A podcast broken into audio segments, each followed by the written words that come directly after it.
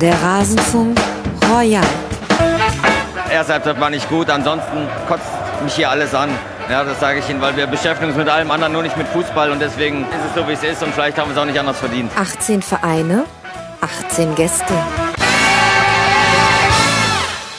Hallo und herzlich willkommen in diesem vierten Teil des Rasenfunk Royals zur Saison 2017-2018. Was ist der Rasenfunk Royal? Das ist unser großer Saisonrückblick, wo wir über jeden Verein ausführlich sprechen im Rasenfunk im Rahmen der Schlusskonferenz. Und wer bin ich überhaupt?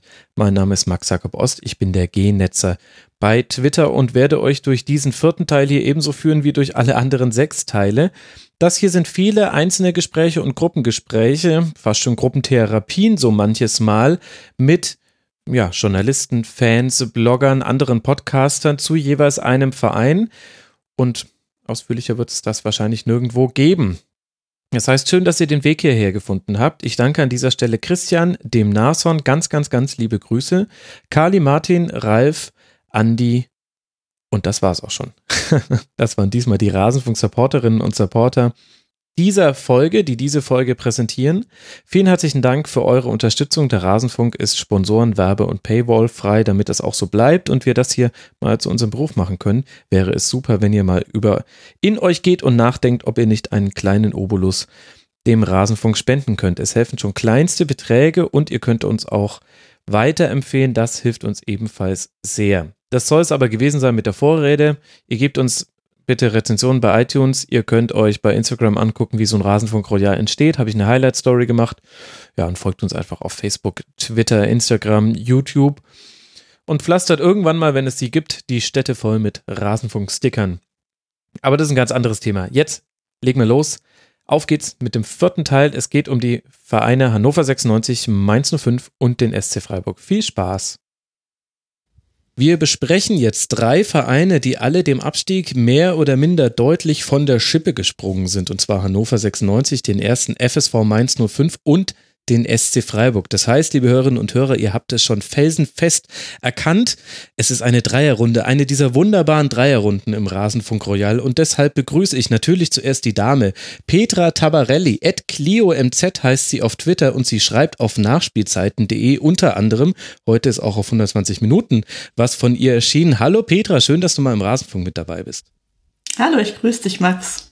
Ich grüße dich auch. Ich freue mich mit dir gleich über den FSV zu sprechen und ich freue mich auch mit Ansgar Löcke zu sprechen, der Ed Ansgar-L. Er betreibt das Spielfrei-Blog und Ansgar, du warst jetzt schon eine ganze Weile nicht mehr im Rasenfunk. Ich glaube, irgendwann in den frühen 40er Folgen warst du mit dabei. Servus. Moin, äh, ja, das ist lange her. Äh, ich weiß gar nicht, wer da bei uns noch Trainer war. das könnte ich dir jetzt. Das, ich hätte fast vermutet André Schubert, aber ganz sicher bin ich mir auch nicht mehr. Der war ja nie bei uns. Ach nee, Entschuldigung. Schubert da, war ja nie ja, ja, nee, nee, nee. Ich Quatsch, würde Quatsch, Korkut tippen. Korkut, müsste ja. Korkut gewesen sein wie komme ich denn jetzt auf Schubert? Meine Güte, der Max. Vielleicht merkt man da auch schon, welche Segmente sonst auch schon so vorbereitet wurden, gerade von mir. Ihr mögt es mir verzeihen, liebe Hörerinnen und Hörer, und du natürlich auch bitte, Ansgar. Und außerdem mit dabei vom Füchsle Talk. Er heißt Fußball mit SZ auf Twitter, wie denn auch sonst. Michael Schröder. Servus, Michael. Hallo in die Runde. Hallo, schön, dass du uns trotz deines Chutti-Fames die Ehre erweist, hier im Rasenfunk Royal mit uns über den SC Freiburg zu sprechen. Sehr schön. Ja, Ehre, wem Ehre gebührt. Wir werden mit Hannover 96 anfangen, Ansgar, denn die sind gelandet auf dem 13. Tabellenplatz mit 44 erzielten Toren, 54 kassierten Toren und 39 Punkten. Das heißt, am Ende waren es sechs Punkte auf den Relegationsplatz. Aber das Ganze war viel, viel sicherer, als sich das jetzt anhört. Lass uns mal diese Saison irgendwie in ja, fünf Aspekte packen. Mit welchem würdest du denn ganz gerne beginnen, um über Hannover zu sprechen? Ah, ich würde ja eigentlich alles tun, um nicht um die ganze äh, Kind-Fansage zu sprechen. ähm, lass uns doch anfangen mit, ähm, ja, womit fangen wir an? Ähm, ich habe es Breitenreiter Sinuskurve genannt. Ah, schön. Äh, oder auch Mentalitätsmonster. Weil die Saison begann ja und wir spielten quasi nur zu null und keiner wusste warum. Und dann waren wir so im, äh, am oberen Ende der Tabelle und dann irgendwann schlich sich so die Gewohnheit ein, dann wurde es langsam dramatisch und am Ende ging es wieder ein bisschen nach oben. Das war also die Sinuskurve. Und was hat das mit Mentalitätsmonstern auf sich? Äh, so hat sich der Verein in der zwischenzeitlich mal selbst genannt, so ungefähr Ende der Hinrunde, als es öfter mal gelang, ähm, Rückstände noch in Punkte oder in Siege umzudrehen oder Anfang der Rückrunde auch. Mhm. Oder auch nochmal einen Punkt zu holen. Ähm, das fiel ihnen dann so ein bisschen auf die Füße, weil man, wie gesagt, die Null nicht mehr hielt. Ja. Ähm, und dann den Rückstand nicht immer wieder aufholte. Und ähm, wenn man halt immer 0-1 oder 1-2 verliert, dann spricht das nicht unbedingt für die Mentalität, auch wenn man dann immer wieder rangekommen war. Ähm, ja, aber es hat letztendlich gereicht, auch wenn seit dem 15. Spieltag nicht ein einziges Mal die Null noch stand. Ja, daher kommen dann auch die 54 Gegentore. Aber was soll ich jetzt sagen, Ansgar, du befindest dich da in guter Gesellschaft. Mainz hat 52 Gegentore, der SC Freiburg 56 Gegentore. Also wir reden hier bei allen drei Vereinen, glaube ich, noch häufiger über die Abwehrreihen. lass mal nochmal zum Anfang der Saison zurückspringen. Wenn ich mir so angucke, was Hannover 96 getan hat, nachdem man den Wiederaufstieg geschafft hat, dann sehe ich da einige Investitionen. Laut transfermarkt.de so summa summarum 19 Millionen Euro in den Kader gesteckt. Die Neuzugänge waren Jonatas für 9 Millionen von Ruben Kansan, Bebu von Fortuna Düsseldorf 5 Millionen, Julian Korb, Esser und Schwegler und Ostscholek kamen, glaube ich, dann noch sogar noch ablösefrei. Abgänge, gar nicht so wirklich viele bekannten Namen. Arthur Sobje kann man vielleicht noch hervorheben. Das heißt aber, man hat ja schon ganz schön investiert. Hat sich das dann auch mit einer gewissen Erwartungshaltung gedeckt oder war in Hannover die Erwartungshaltung, die wahrscheinlich wir alle anderen in dieser Runde an Hannover hatten, nämlich, dass das ganz, ganz eng wird mit dem Abstieg? Also ja, also erstes Ziel als Aufsteiger, auch wenn man nur eine Saison weg war, war natürlich ähm, 40 Punkte. Gut, das ist jetzt äh, Ziel knapp nicht geschafft Wann worden, muss aber ja, weitergehen? wir, wir warten alle noch. Heute auch nur ein knapper Sieg gegen Kassel im Freundschaftsspiel. Ähm, aber ja, natürlich, also es war klar, ähm, der Aufstieg wurde so auch nur äh, mit, mit Trainerwechsel dann geschafft und es war ja auch etwas äh, unsouveräner, als man sich das am Anfang der Saison vorgestellt hatte. Und dann war klar, gerade so offensiv sollte es was sein, weil man, heute lacht man darüber, nicht wusste, ist ähm, Füllkrug tatsächlich ein Erstligastürmer für Hannover und ähm, deswegen hat man ja vor allem den Jonatas geholt aus, aus Russland für neun Millionen als neuen Transferrekord, weil man halt dachte, okay, ähm, der ist zwar ein klassischer, ich sag mal, Söldner, wenn man es böse sagen will, aber er geht überall hin und bringt seine Leistung. Mhm. Und vielleicht tut er das ja auch mal endlich mal bei Hannover, weil Hannover krankt seit dem Aufstieg 2002 daran, dass es nie ein Stürmer geschafft hat, 15 Tore zu schießen. Und wir hatten schon alle möglichen Namen der Liga äh, versammelt. Und wir dachten, vielleicht schafft er irgendwie 10 Tore oder so. Ich glaube, am Ende sind es drei oder vier geworden. Ähm, aber was uns am Anfang der Saison dann auch richtig geholfen hat, zum einen, dass das Schwegler im defensiven Mittelfeld, den wir halt ablösefrei gekriegt haben, mhm. ähm, dass der sofort einen Stammplatz gekriegt hat, dass der den super gut ausgefüllt hat im defensiven Mittelfeld. Gut, er hat natürlich auch seine zehn gelben Karten geholt, wie das Pirmin Schweglers Art so ist. Aber er ist zum einen konnte er ganz ordentliche Standards schießen, was unserem Spielsystem auch entgegenkam, dass mhm. wir nach Ecken und Freistößen sehr erfolgreich waren. Und ähm, ja, er ist halt auch äh, ein harter Hund, sag ich mal. Also ich glaube, im Hinspiel gegen Dortmund hat er äh, irgendwie einen, ich glaube, einen offenen Nasenbeinbruch gehabt und hat dann noch irgendwie versucht weiter zu spielen. Also er geht dann auch wirklich mit dem Kopf durch die Wand im wahrsten Sinne. Und so startet man die Saison und auf einmal trifft Martin Harnik regelmäßig und äh, Jonatas schießt ein relativ glückliches Siegtor gegen Schalke und auf einmal hat man äh, drei Siege aus den ersten vier Spielen äh, immer auch immer erst zur zweiten Halbzeit, weil wir haben es tatsächlich geschafft, in den ersten sieben Saisonspielen zur Halbzeit immer mit einem 0 zu 0 in die Halbzeit zu gehen. Mhm. Ja, also es war immer klar, in der ersten Halbzeit passiert erstmal nichts. Breitenreiter lässt hinten erstmal nichts anbrennen und in der zweiten Halbzeit gucken wir mal, dann wechseln wir mal noch einen Stürmer ein und gucken wir, was so geht. Und ähm, mir fällt der Harnik irgendwie vor die Füße und der macht dann genau äh, gerade dieses erste Spiel gegen Mainz ist, ja. ähm, werden hier einige in der Runde bestätigen können dass hätten wir niemals 1 zu 0 gewinnen dürfen ähm, aber wir haben das 1 zu 0 gewonnen und so haben wir uns so ein bisschen das Glück erarbeitet in den, in den ersten Spielen Und so hatte man dann schon mal nach äh, sechs Spielen, 1, 2, 3, 5, 6, 7, 9, 12 Punkte. 12 Punkte nach sechs Spielen ist erstmal für einen Aufsteiger gar nicht mal so schlecht. Absolut. Sehr beneidenswert. So. ja, sagt aber der Einzige in der Runde, der einen Stürmer mit sogar 15 Toren in seiner Mannschaft hat. Also das, wonach ja, Hannover erst, 96 giert. Aber erst am Ende. Über die gesamte Saison. Dann der Anfang war ja sehr, naja, kommen wir später zu. ja. ja, der Füllkrug hat auch sein erstes Tor erst am neunten Spieltag geschossen.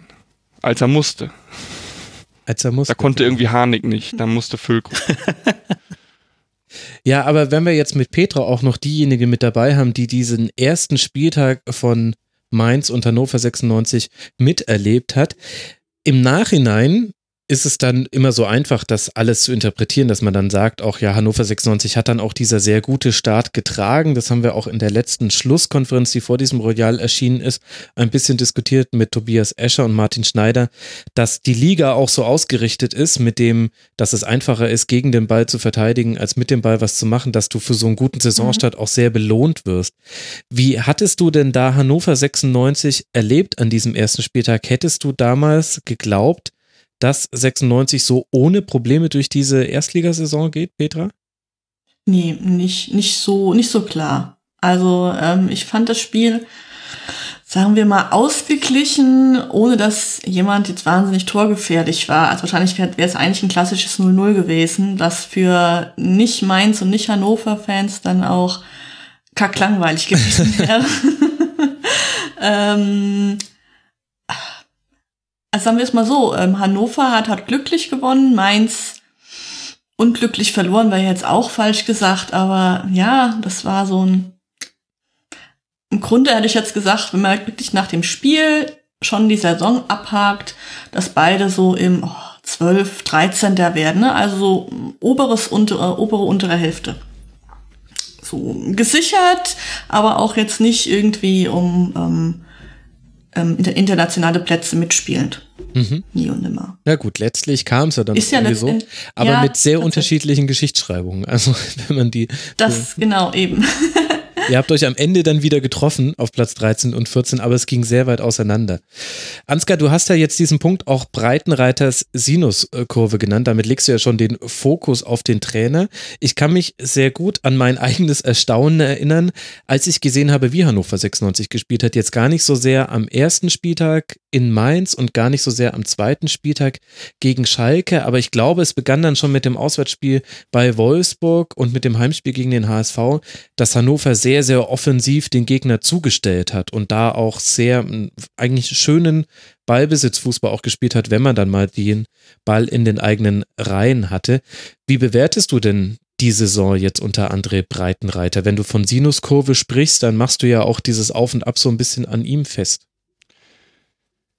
Ja, ich, also klar, äh, das sah am Saisonstart alles ziemlich vielversprechend aus, gerade als Aufsteiger so äh, zu agieren.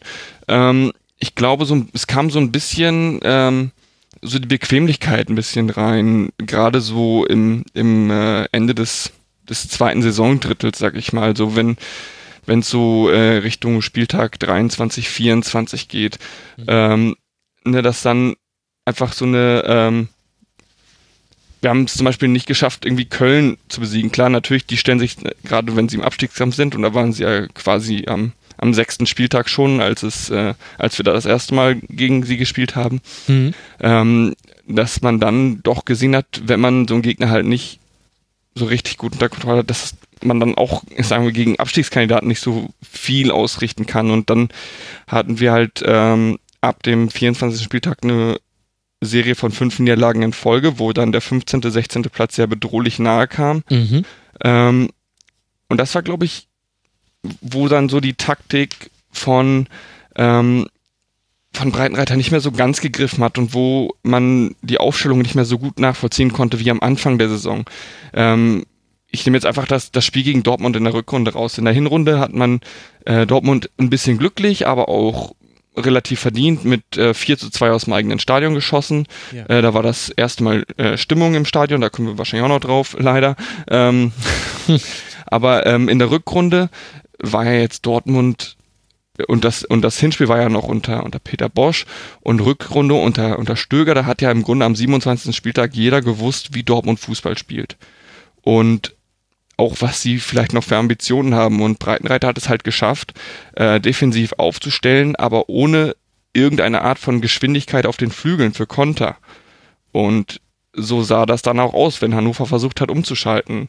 Und erst ganz spät, dann lag relativ früh schon hinten durch so eine komische kurze Ecke. Mhm. Und Das war das Hackentor von Batshuayi. genau. Und dann musste man irgendwie das Spiel machen oder Dortmund noch weiter irgendwie kommen lassen und äh, zu Fehlern äh, provozieren, um, um dann umzuschalten, aber dazu fehlten halt die Leute und da wurde dann auch nicht schnell genug halt äh, das System angepasst. Von daher ähm, hat das da halt nicht so gut funktioniert und dann wurde halt schon ein bisschen äh, jetzt nicht nicht von allen, also ich glaube der Trainer wurde nie so wirklich in Frage gestellt. Ähm, Ich meine, es war ja auch ein Auswärtsspiel bei Dortmund als Aufsteiger. Das Eben. Ja. Ähm, gut.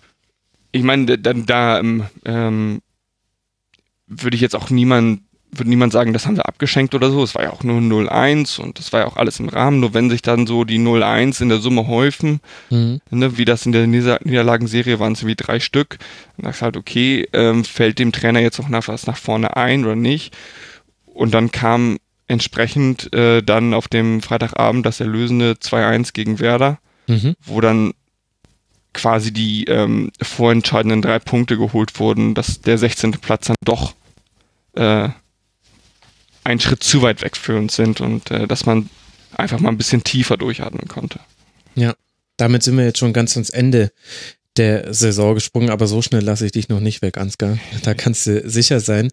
Wie würdest du denn den Fußball beschreiben, den Breitenreiter spielen ließ? Und spielt bei der ganzen Bewertung von André Breitenreiter für Hannover 96-Fans eigentlich noch die Personalie Daniel Stende eine Rolle, den er ja ersetzt hat in der zweiten Liga? Ähm, ich glaube, Stendel spielt jetzt keine äh, große Rolle mehr. Also im Hinterkopf wäre es ja momentan auch jetzt bei nicht in irgendeiner zweiten Mannschaft oder Jugendmannschaft noch als, als Trainer. Also ich glaube gar nicht, dass er noch irgendeinen Job momentan im Verein hat. Ähm, man, man ist Stendel momentan natürlich ähm, dankbar. Zum einen, dass er ähm, als der Abstieg unvermeidbar war, da den frischen Wind reingebracht hat, die jungen Leute hat spielen lassen und dass er halt zum Beginn der Saison in der zweiten Liga ordentlich Arbeit geleistet hat, aber man hat ähm, schon gesehen, dass er, ähm, wenn es abseits von Motivation und ähm, ja Einpeitschen geht, dass er Mhm. da schon taktisch eine Stufe hinter Breitenreiter zurücksteht.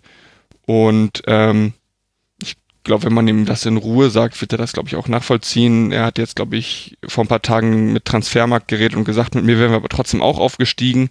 Das äh, kann er jetzt natürlich gut sagen. Das werden wir nie rausfinden. Ähm, Fakt ist, es sah halt nicht danach aus. Und mit Breitenreiter ist auf jeden Fall eine, eine neue spielerische Komponente reingekommen. Mhm. Ähm, ja, ich glaube, dass ähm, da auch gut getan hat, äh, schon den angesprochenen äh, Schwegler zu haben, der mit dem Ball umgehen kann, auch wenn er schon, äh, ich sag mal, im fortgeschrittenen äh, Fußballalter ist mit Anfang 30. Mhm. Aber ähm, der hat halt genug Spielintelligenz, dass er so ein Spiel auch gut aufziehen kann. Oder halt ein Ilas Bebu, den aus, aus Düsseldorf zu holen, der ja auch noch, noch blutjung ist und äh, da die Seite wirklich gut belebt hat und äh, den man jetzt auch für ein paar Jahre noch hat und um den man das auch rum gut aufziehen kann. Ah, beschrei's nicht. Das ist so eine typische Floskel, die sich im Rasenfunk Royal dann rächen kann. da, da darf man nie zu früh sagen, der Stürmer wird jetzt auf Jahre bei uns bleiben. Dann kannst du nämlich sicher sein, dass er am Tag nach der Aufzeichnung wechselt. Ganz, ganz vorsichtig. Das möchte ich auch den anderen beiden raten. Jinxt es nicht. Das ist, das ist so ein bisschen wie der Elf-Freunde-Coverfluch. Kannst du mir denn erklären, wie man gleichzeitig das Kopfballstärkste Team der Liga sein kann? Mit den zweitmeisten Toren nach Standards, 14 Tore erzielt, nur der FCB hat zwei mehr, aber gleichzeitig auch 19 Tore nach Standards kassiert. Wie passt denn das zusammen? Ich glaube, den, äh, ja, das habe ich mir auch so als einen der Punkte, einen der Aspekte aufgeschrieben. Ähm, das liegt vor allem daran, dass ja, ich will es jetzt nicht am, am Torwart festmachen, aber seine Strafraumbeherrschung ist halt nicht so gut wie die seiner Vorgänger. Drücken wir Ah, es mal so aus. okay. Also, ähm, wenn man das mit einem Ron Robert Zieler vergleicht oder ganz früher noch ein Robert Enke, ähm, da war halt klar, da ist bei, bei Standards die Einteilung äh, klarer und äh, sicherer, wenn ein hoher Ball kommt. Mhm. Und äh, Chauner ist im 1 gegen 1, in Reflexen, ist er auf jeden Fall ein Erstligatorwart. Aber wenn es an, an hohe Bälle geht, dann ist da doch immer sehr viel Verwirrung vor seinem Kasten. Dann es kann auch sein, dass da die defensive Zuordnung insgesamt ähm, im Zusammenspiel Torwart-Abwehrkette, dass das oft nicht so gut aussieht. Ähm, was halt in dem Sinne verwunderlich ist, weil man ja gerade mit Salif Sané äh, einen hat, der vorne immer ein äh, für ein Tor gut ist. Ähm, oder gut war, muss man ja jetzt sagen. Aber auch ein, äh, ein Füllkrug, ein Harnik, äh, die, die waren ja alle äh, super kopfballstark, wenn, wenn vorne die Ecken reinkamen oder Ja. die Freistöße. Ähm, nur hinten, ob's, ich will nicht sagen, dass es nur am Torwart lag, aber zumindest in der defensiven Zuordnung oder einfach in der Kommunikation zwischen Innenverteidigung und, und Torhüter hat es oft äh, stark gemangelt, äh, dass da einfach äh, nicht klar war, wer geht jetzt zum Ball, äh, wer geht wann zum Ball. Ähm, und so kommen dann 19 Gegentore nach äh, Ecken und Freistößen zusammen, ja. Ja, hat sich ganz schön geleppert, aber wenn man 44 schießt, dann kann man das irgendwie umbiegen und wir haben ja jetzt schon ein bisschen rausgearbeitet. Der gute Saisonstart hat Hannover 96 dann auch ein bisschen getragen. Das war fast so ein Rückenwind, den man gebraucht hat, weil so manche Dinge von neben dem Platz haben ja auch, ja, der Mannschaft, den Spielern ins Gesicht geblasen. Ich weiß gar nicht, ob ich damit schon einen der nächsten Aspekte von dir indirekt angesprochen habe. Ich würde es fast vermuten. Ähm, ja, es gibt ja zwei Nebenkriegsschauplätze bei uns. Klar, einer reicht ja nicht. Eben. Und einen haben wir immer. Wir brauchen ja unbedingt einen zweiten. Mit welchem willst du anfangen? Ja, Ansgar, Hä? das kannst du mir jetzt sagen, mit welchem du anfangen willst. Dein Segment. mein Segment. Ähm, Ansonsten stimmen die anderen ab. ja, dann soll. es ist 3 plus 1, ne? Ja, genau. Ah, lass uns doch mit 3 plus 1 anfangen, finde ich gut. Ja, äh, der, der gute alte Stimmungsboykott. Oder auch nicht Boykott oder gegen, ja. Ja, es ist äh, mal, mal wieder eskaliert. Ähm, ich bin irgendwann tatsächlich während der Saison aus dieser ganzen Diskussion ausgestiegen, weil äh, sie komplett nicht mehr ähm, zu retten war, äh, rein vom Niveau her. Also beide Seiten haben ihre Argumente und die haben sie seit fünf bis zehn Jahren. Und da spricht Und- jetzt von Ultras und Martin Kind. Von den beiden Seiten. Ja, genau, von, beziehungsweise ne, von Ultras und der aktiven Fanszene, beziehungsweise äh, Martin Kind und ähm, solche, die sein Modell befürworten Mhm. und der Otto normale Stadiongänger und der von den Ultras nichts mitbekommt. Und ähm, es gibt nur noch sehr, sehr, sehr wenige Tö äh, Töne, sei es im Social Media Bereich, sei es ähm, an Spieltagen, die sich tatsächlich gesittet mit diesem Thema auseinandersetzen können. Mhm. Sei es im, im Stadion oder ähm, im Internet ist es sowieso mal viel einfacher. Aber ähm, es wird momentan in einem Ton darüber geredet, dass äh, da keiner mehr sagen kann, aber ich, ich gehe, wenn schon nicht als ähm, sachlicher Sieger, dann als moralischer Sieger aus der Sache, weil nur noch mit Schmutz um sich geworfen wird. Und ähm, beide unterstellen sich gegenseitig, dass da irgendeine geheime Agenda hintersteht, dass da irgendwas geplant wird, dass da gezielt provoziert wird. Ähm, da mag an vielen was dran sein, aber es gibt eine Art, es auszusprechen und es gibt eine Art, es nicht zu tun und die erstere ist komplett verloren gegangen.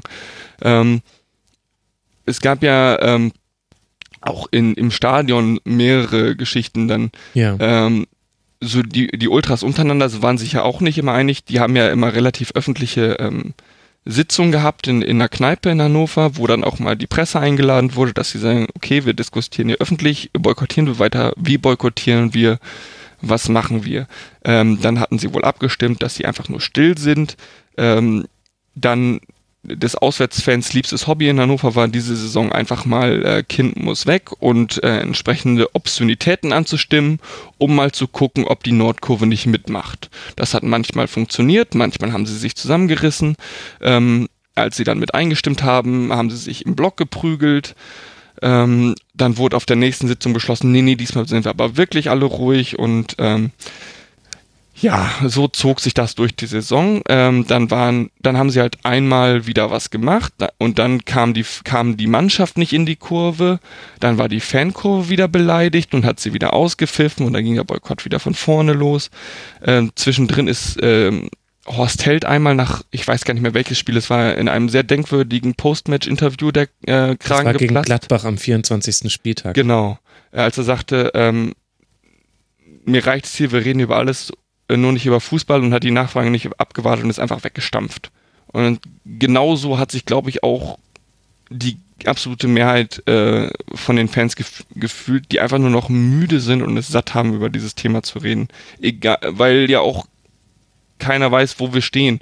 Ähm, Kind sagt, er hat es eingereicht und es stimmt alles und dann fehlten doch wieder irgendwelche Nachweise und dann haben sie gesagt, sie setzen das aus und jetzt will er doch wieder neu einbringen und ähm, also für alle Hörerinnen und Hörer, die es nicht mehr vor Augen haben, es geht darum, dass Martin Kind aufgrund eines schon seit 20 Jahren bestehenden wesentlichen Sponsorings angeblich von der Ausnahmeregelung von 50 plus 1 Gebrauch machen könnte. Das versucht er nachzuweisen und der Antrag wurde aber erstmal abgelehnt und das ist jetzt quasi das, worüber wir. Genau, und alles alles dreht sich um das Wörtchen wesentlich und wie genau. er an die Anteile gekommen ist, beziehungsweise die Untergesellschaft und ähm, ab welchem Betrag wesentlich wesentlich ist und nicht mehr unwesentlich und um im Grunde geht es momentan alles um dieses Wort und die Mitgliederversammlung ich habe sie äh, bewusst nicht auf Twitter verfolgt, weil ich wusste, es wird in Tränen enden. Ich glaube, der Vorstand und der Aufsichtsrat wurden beide knapp nicht entlastet. Mhm. Äh, aber für eine Satzungsänderung fehlte die Zweidrittelmehrheit. Und da war wohl auch sehr viel ähm, unterste Schublade bei Wortmeldungen dabei, was ich gewusst habe und deswegen vermieden habe mir nochmal durchzulesen. du kannst es dir auch anhören. Ich habe damals einen Kurzpass gemacht mit dem lieben Runner Tobi. Den kennst du ja auch. Ja, aber es ja, ist. Der, nein, aber ich, ich, also ich kenne seine Einstellung dazu und ähm, Nee, nee, alles gut. Ich möchte dich nicht in ein Thema rein, deswegen dessen du müde bist. Aber es ist schon interessant, dass dieses Nebenthema Hannover 96 jetzt schon seit so vielen Monaten, eigentlich Jahren begleitet und dass es auch in dieser Saison schon auch zusammengefallen ist mit dieser sportlichen Krise. Also genau diese Spiele, die du vorhin genannt hast, die fünf Spiele in Folge, die man allesamt verloren hat, wo man dem 16. Tabellenplatz wirklich wieder nahe kam, das wurde eben eingeläutet mit diesem 0 zu 1 zu Hause gegen Borussia Mönchengladbach, wo Horst Held nach dem Spiel Spiel wohl gesagt haben soll, hat Tim M. FZB im Forum sehr ausführlich zu geschrieben, dass die Mannschaft in der Halbzeitpause wie paralysiert in der Kabine saß, ohne ein Wort zu sagen, als würden sie 0-4 hinten liegen. Dabei stand es natürlich, haben wir ja vorhin gelernt, 0 zu 0 zur Halbzeit, logisch.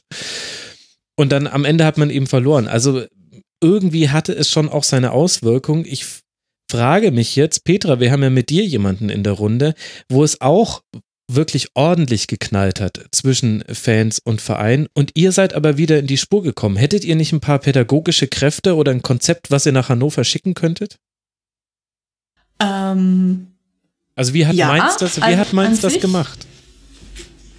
Mainz hat es letztendlich so hinbekommen mit diesem Ausspracheabend, den sie, oh, wann haben sie den, war das in der Länderspielpause? Ja, genau. Ich weiß nicht. Ja, in der Länderspielpause, also bei uns, genau ja, genau. Also das Modell ähm, Elternabend schlägst du uns vor. Ja, genau. Ich sag jetzt mal, wie es in jedem Dorfverein so ungefähr auch mal ab und zu mal gibt. Da macht man halt einen Ausspracheabend, wo jeder einfach mal auf den Tisch hauen kann, ähm, seine Meinung sagen kann ähm, und rauft sich da halt einfach wieder zusammen, sag ich jetzt mal so. Halt ich sag jetzt mal so, auch das haben wir diese Saison probiert mit irgendeiner Podiumsdiskussion. Es hätte mich fast gewundert, Ansgar, wenn nicht. Ja. Und wie lief's? Ähm, und dann ähm, hat der Verein gesagt, okay, bringt Fanvertreter vorbei und so ist die Legende, ähm, egal wen.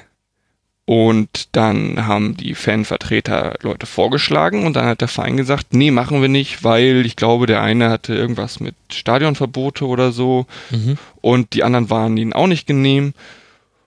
Und dann haben die Fans gesagt, das war ja klar, ihr seid gar nicht auf Dialog aus und ähm, dann war's das wohl. Und irgendwann haben sie wohl doch wieder probiert, eine Pulsdiskussion zu machen. Ob die jetzt mittlerweile stattgefunden hat, weiß ich auch nicht. Ähm, zwischendrin hatten die Ultras ja auch noch die Idee, mit einer mit einem Sammelantrag noch irgendwie jede Menge Mitglieder ähm, Mhm. dazu zu bekommen für die Mitgliederversammlung, wo der Verein gesagt hat, ja, schön, aber wir kennen eure Absicht dahinter, was halt von Ultraseite auch, äh, ich sag mal, sehr durchschaubar geplant war, dass sie sich vielleicht auch nur damit sie sich danach drüber aufregen können, wie der Verein handhabt, weil wenn der Verein irgendwie eine dreistellige Zahl in einem Block von ähm, äh, von einem Ultraverband äh, im Umschlag hat, äh, dann wird er sich natürlich zweimal überlegen, ob er diese Anträge alle annimmt. Und dann hat er halt äh, relativ viele davon nicht angenommen und dann haben die Ultras gleich Verrat gewettert. Und wenn sie halt alle einzeln irgendwie über ein paar Wochen verteilt ihren Brief abgeschickt hätten, wäre das vielleicht ganz anders ausgegangen. Aber da muss Sagt man der Martin Kind heute auch. Also es gab ein Deutschlandfunk Sportgespräch mit ihm nach dem 34. Spieltag. Da hat Martin Kind gesagt, wir haben jeden von den 120 Antragstellern gesagt, wenn du dich einzeln nochmal anmeldest, dann würden wir dich aufnehmen. Ist jetzt natürlich erstmal nur eine dahingestellte Behauptung und Martin Kind ist jetzt auch nicht als der Vertreter bekannt, der einem immer das reinste Wasser einschenkt. Aber tatsächlich stellt sich die Frage, wie hätte es der Verein dann überprüfen und rechtfertigen sollen? Also im Nachhinein hatte ich auch den Eindruck, vielleicht war die Aufregung um diese 120 abgelehnten Mitgliedsanträge schon mit eingeplant. Abschließend zu dieser ganzen Boykottgeschichte muss man aber auch noch feststellen, dass Hannover in der Heimtabelle deutlich besser abschneidet als in der Auswärtstabelle. Nämlich mit 27 Punkten, die zu Hause geholt wurden. Was das, Das jetzt ja heißt. eigentlich, das ist ja wirklich Wahnsinn eigentlich. Also eigentlich, es hört sich an wie eine Telenovela und dann doch relativ souverän dadurch äh, gewuselt, wenn man jetzt mal davon ausgeht, Aufsteiger, der die Klasse halten will. Ich, ich, ja ich echt- glaube also ich auch, habe das äh, so extrem habe ich es gar nicht mitbekommen und ich sitze hier gerade und denke so, ach, ist bei uns schön eigentlich. ja, ähm, also ich glaube, äh, Telenovela ist so ein sehr ähm, euphemistisch positiver Weg, das Ganze zu beschreiben, nach dem Motto, wenn in der Liga eh schon nichts los ist, zumindest haben wir einen interessanten Handlungsstrang. ja, mehrere, ja. Ja, aber die Ja, genau. Sache ist ja, in einer guten Telenovela zum Staffelfinale hin lösen sich dann gewisse Handlungsstränge mal auf. Und da wäre jetzt die Frage an dich, Ansgar, ist denn damit irgendwie überhaupt noch zu rechnen? Denn das wirkt wie eine komplett verfahrene Situation in eigentlich allen Belangen. Naja, also in der Telenovela muss ja der Hauptstrang immer weiterlaufen. Der Seitenstrang kann sich jetzt langsam mal auflösen, aber Okay, Ne, also es ist wie bei verbotene Liebe, es zieht sich ein Ja. Motiv durch, aber halt dann irgendwann sind es nicht mehr Bruder und Schwester, sondern was weiß ich. Okay. ja, ähm, Genau, und die Schauspieler werden irgendwann getauscht. Genau. Also die wobei- Sommertransfer. Über Horst Held Ja. reden wir gleich noch, also über Schauspieler, die gerne getauscht werden wollen würden. Ja, so ungefähr. Nein, also dieser Seitenstrang, dieses zweite ähm, Thema abseits des Rasens, was wir uns ja auch noch aufgemacht haben, das ist jetzt ja vielleicht zum Saisonende erstmal beendet, aber der Hauptstrang mit Kind, der läuft erstmal weiter. Was meinst du denn mit dem zweiten Thema jetzt dann? Ähm, ich habe ihn genannt Horst hält in die weite Welt. ja, sehr schön. Sehr schön, ja. Ja, weil er es ähm, geschafft hat, beinahe bei beiden direkten Absteigern zu unterschreiben. Ähm, während wir jetzt im gesicherten Mittelfeld stehen. Und äh, die Frage ist. Zeigt das nicht, wie äh, schlimm es bei euch ist? also ich, ich ähm, Also weißt du, in, in Ja, und Wolfsburg ich hab halten ja natürlich nicht mal auch, die ICEs und bei euch will Horst Held weg. Ich war ja auch gerade faktisch komplett falsch, weil ich immer noch auf dieser Heimtabelle starre und, und da ist Wolfsburg auf 17, aber natürlich spielt Wolfsburg ja noch Relegation und ist noch gar nicht faktisch abgestiegen. ähm, Wir wissen aber zumindest noch bei nicht, denen war er ja so gut wie und Ja. ähm, bei Köln ähm, war er auch so gut wie und ähm, das eine war ja irgendwo um die Winterpause rum, Genau. ähm, klar, da war gerade äh, Schmatke weg und äh, da sucht man sich ja, wen man kriegen kann und er war ja wohl auch relativ weit, weil ähm, der Vorstand des, des FC ist ja ähnlich mitteilungsfreudig wie der Präsident von Hannover. Ja. Ähm, wunderbare Pressekonferenz von Alexander Werle und dann herrliches Interview von Toni Schumacher. Also ja, wunderbar. Toni Schumacher hat damals wirklich alles rausgehauen. Mhm. Ähm, ja, ich weiß nicht, äh, was mit Horst Held ist. Er war ja auch, ähm, ihm wurde ja seit Saisonbeginn auch noch eine Beförderung zum Geschäftsführer oder wie auch immer die nächste Stufe von seinem jetzigen Job ist, angeboten und das hat er immer wieder weiter verstreichen lassen. Ich glaube schon, dass die Arbeit unter Martin Kind nicht so einfach ist, dass ähm, da Sportdirektoren gerne mal zweimal überlegen, wenn ein Angebot auf den Tisch kommt und ähm, gerade im Fall von Wolfsburg es natürlich so ist, dass die dann auch einfach mal äh, ein Packen Geld mehr auf den Tisch legen können, wenn es darum geht, ähm, wie bezahle ich den, den Mann. Ähm, dass es dann letztendlich nur an der, an der Ablösesumme für den Manager scheitert, ähm, ja, das zeigt dann, dass, dass Martin Kinder halt doch mal ähm, hart verhandeln kann. Ich meine, er propagiert seit fünf Jahren, wir möchten keine Ausstiegsklausel mehr in unseren Verträgen haben und ähm, letztendlich finden wir doch immer wieder neue, aber ähm, Dufner geschädigt.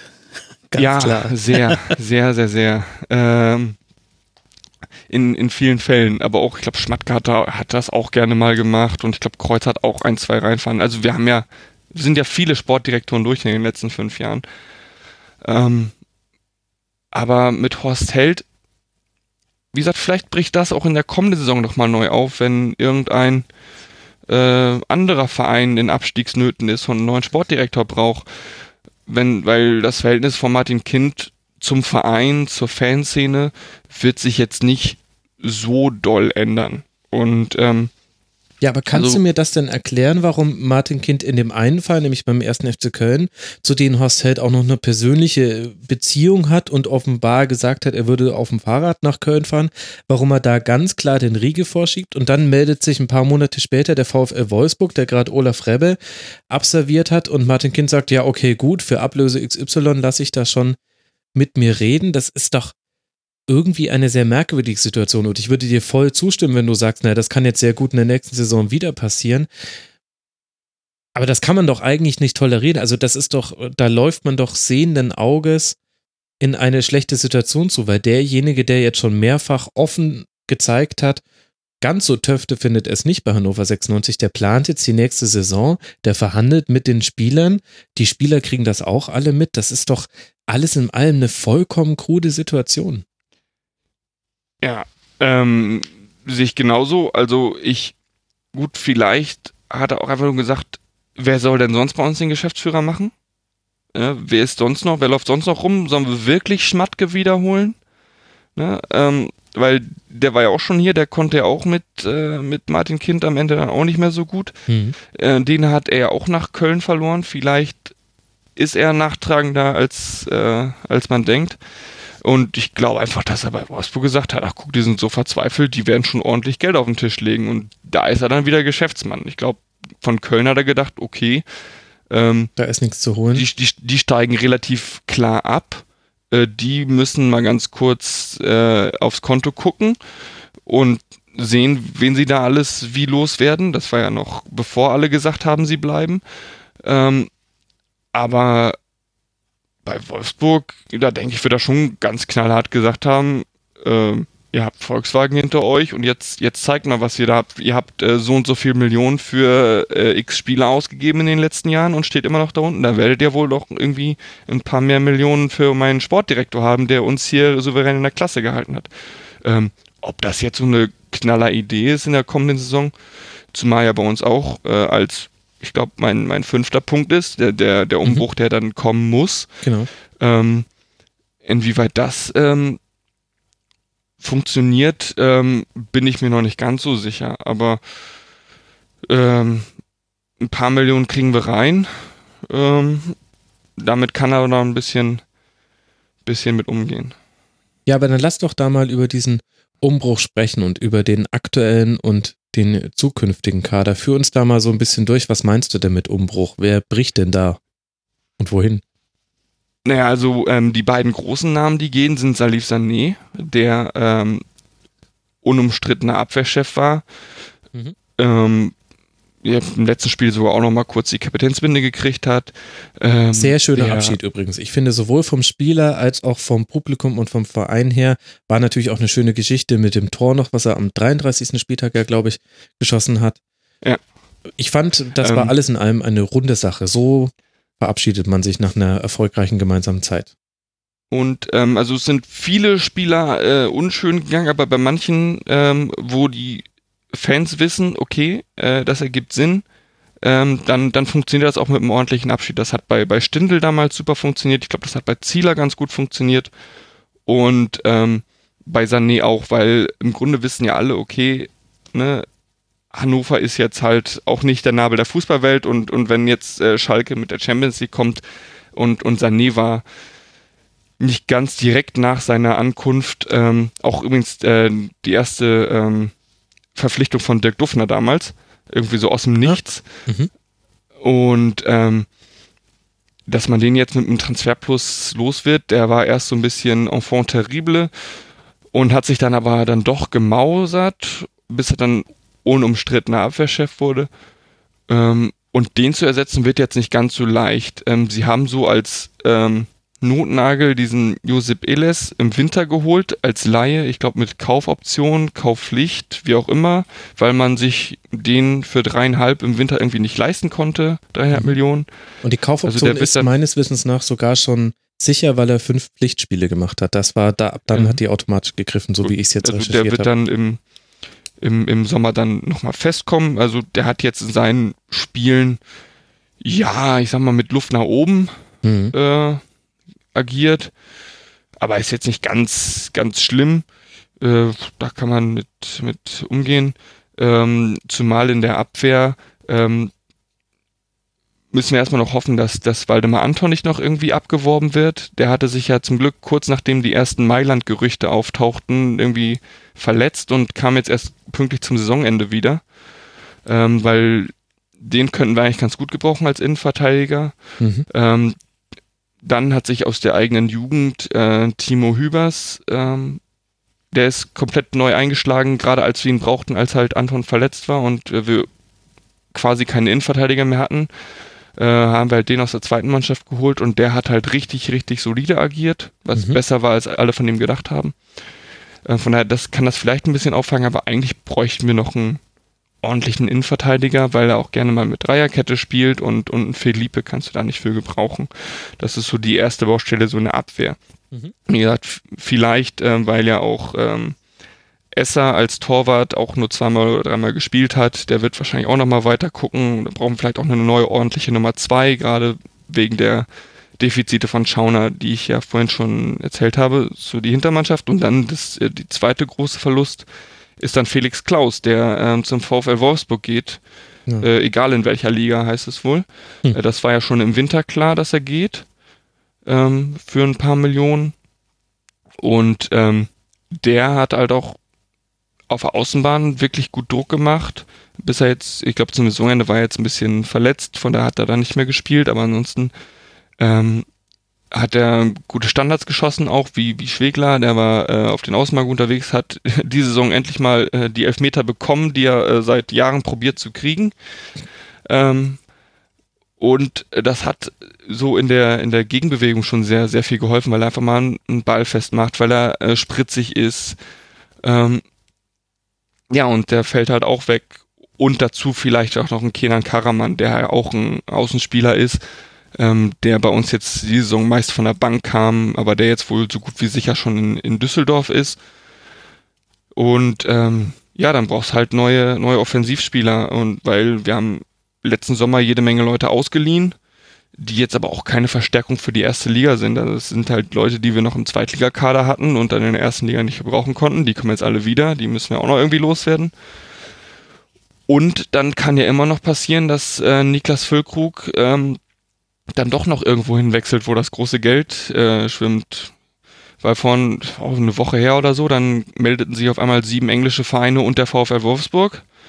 äh, weil, warum nicht? Und ähm, wenn da das große Geld klopft, ähm, gut, jetzt haben wir ihn, glaube ich, leider nicht zur WM geschickt, dass er da seinen Marktwert erhöhen kann, aber wer weiß, wenn da das richtige Angebot kommt, dann ist der auch weg. Ja, also allein die Hm. Kombination, ein paar englische Vereine unter VfL Wolfsburg, da hängt ja schon, schon das Preisschild zweistellig dran. Also, Ja, eben. Ja, also unter zweistellig wirst, kriegst ja, wirst ja heute gar keinen Stürmer mehr los. Ja. Eben, also er hat ja auch zwei Beine, kann gerade auslaufen. Ja. Ja, aber ihr lacht.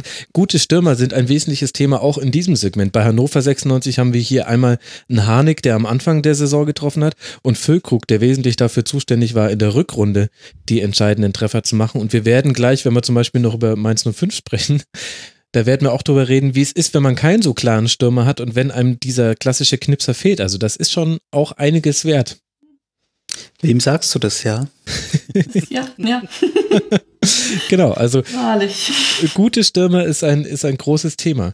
Aber sag mal, Ansgar, wenn ich mir euren Kader angucke, dann sehe ich da aber auch sehr, sehr viele junge Spieler. Also Anton, haben wir jetzt vorhin schon kurz drüber gesprochen, Fossum, LS, Bebu, die sind alle noch unter 25 Jahre alt. Dann haben wir mit Timo Hübers eben, hast du schon angesprochen, jemanden, der sich jetzt in den letzten drei Spielen noch in die Startelf spielen konnte. Mit Linden Maina haben wir jemanden, der hoch gelobt wird, nach allem, was ich bisher lesen konnte, der auch gleich eine Vorlage gegeben hat am letzten Spieltag zu einem Treffer und mit Sebastian Mayer noch einen aus dem offensiven Mittelfeld, der auch offenbar gut äh, veranlagt ist. Das heißt, ich erkenne da schon einiges jugendliches Potenzial. Bewerte ich das von außen gesehen über oder ist das vielleicht auch dann das neue Hannover 96, was man in der nächsten Saison sehen wird, dass halt ein paar etablierte Kräfte einen sehr jungen Kader ergänzen?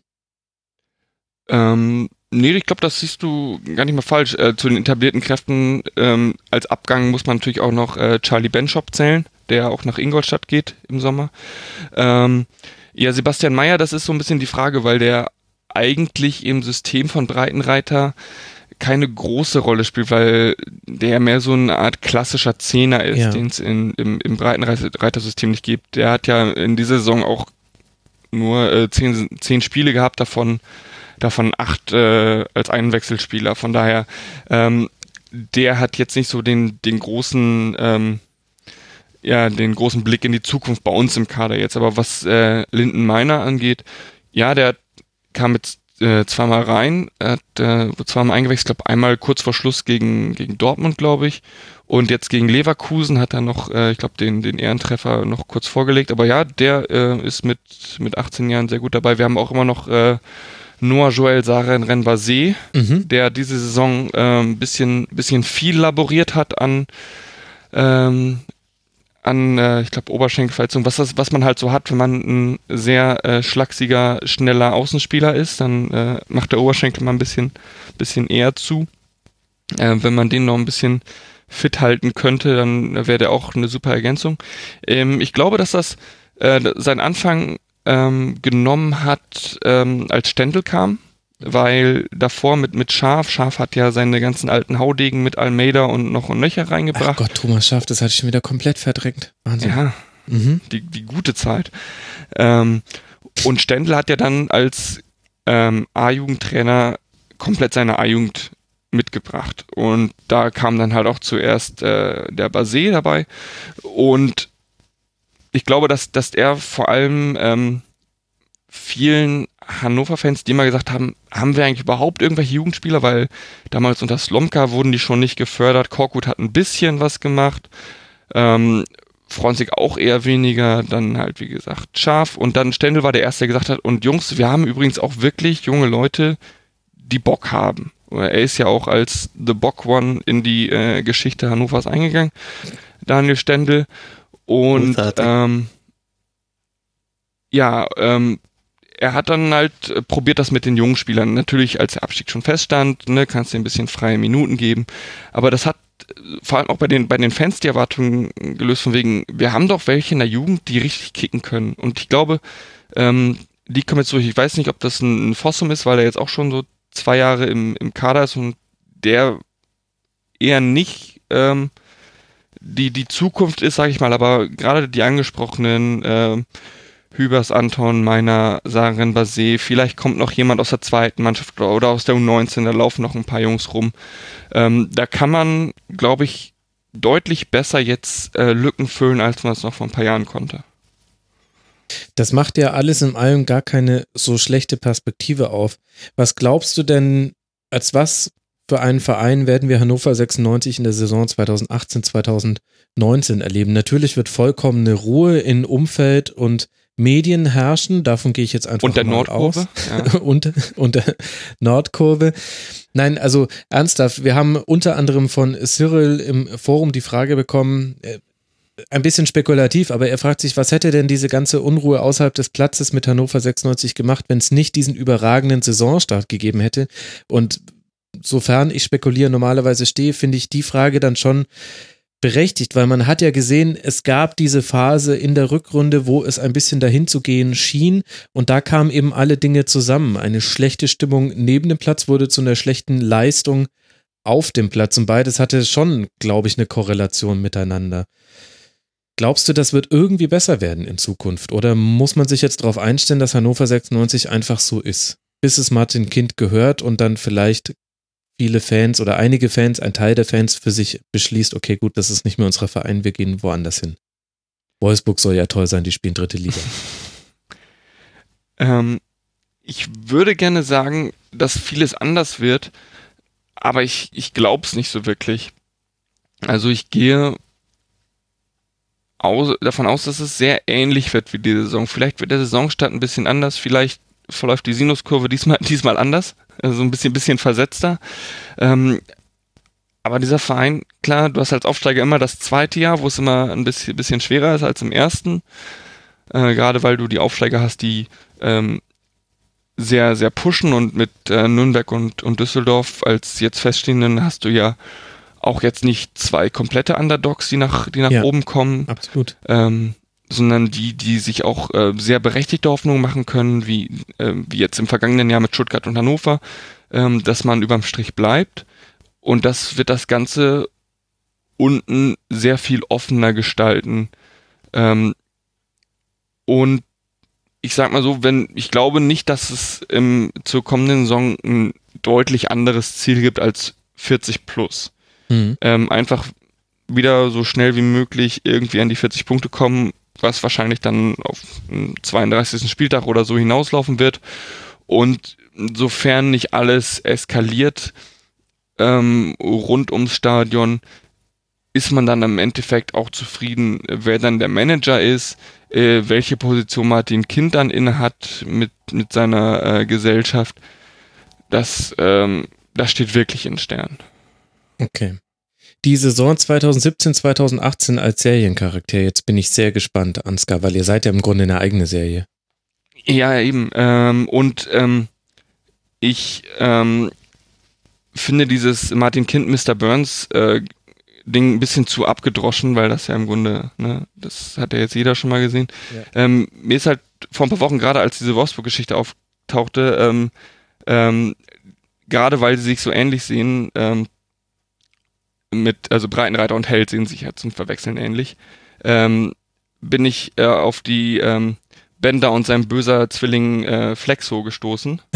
als, als Breitenreiter, als, als loyaler Bender und äh, Held als der, äh, als der böse Flexo, der immer Ausschau hält, wo er wieder ähm, Tumult reinbringen kann und äh, ja, ja äh, den Verein verlassen kann. Das finde ich ganz schön. Und da das auch so zwei prägende Figuren für diese Saison waren, lasse ich das auch gelten als Beschreibung der kompletten Saison. Sehr schön, Bender und Fleck so. Ach, es gibt so nette Antworten auf diese Fragen.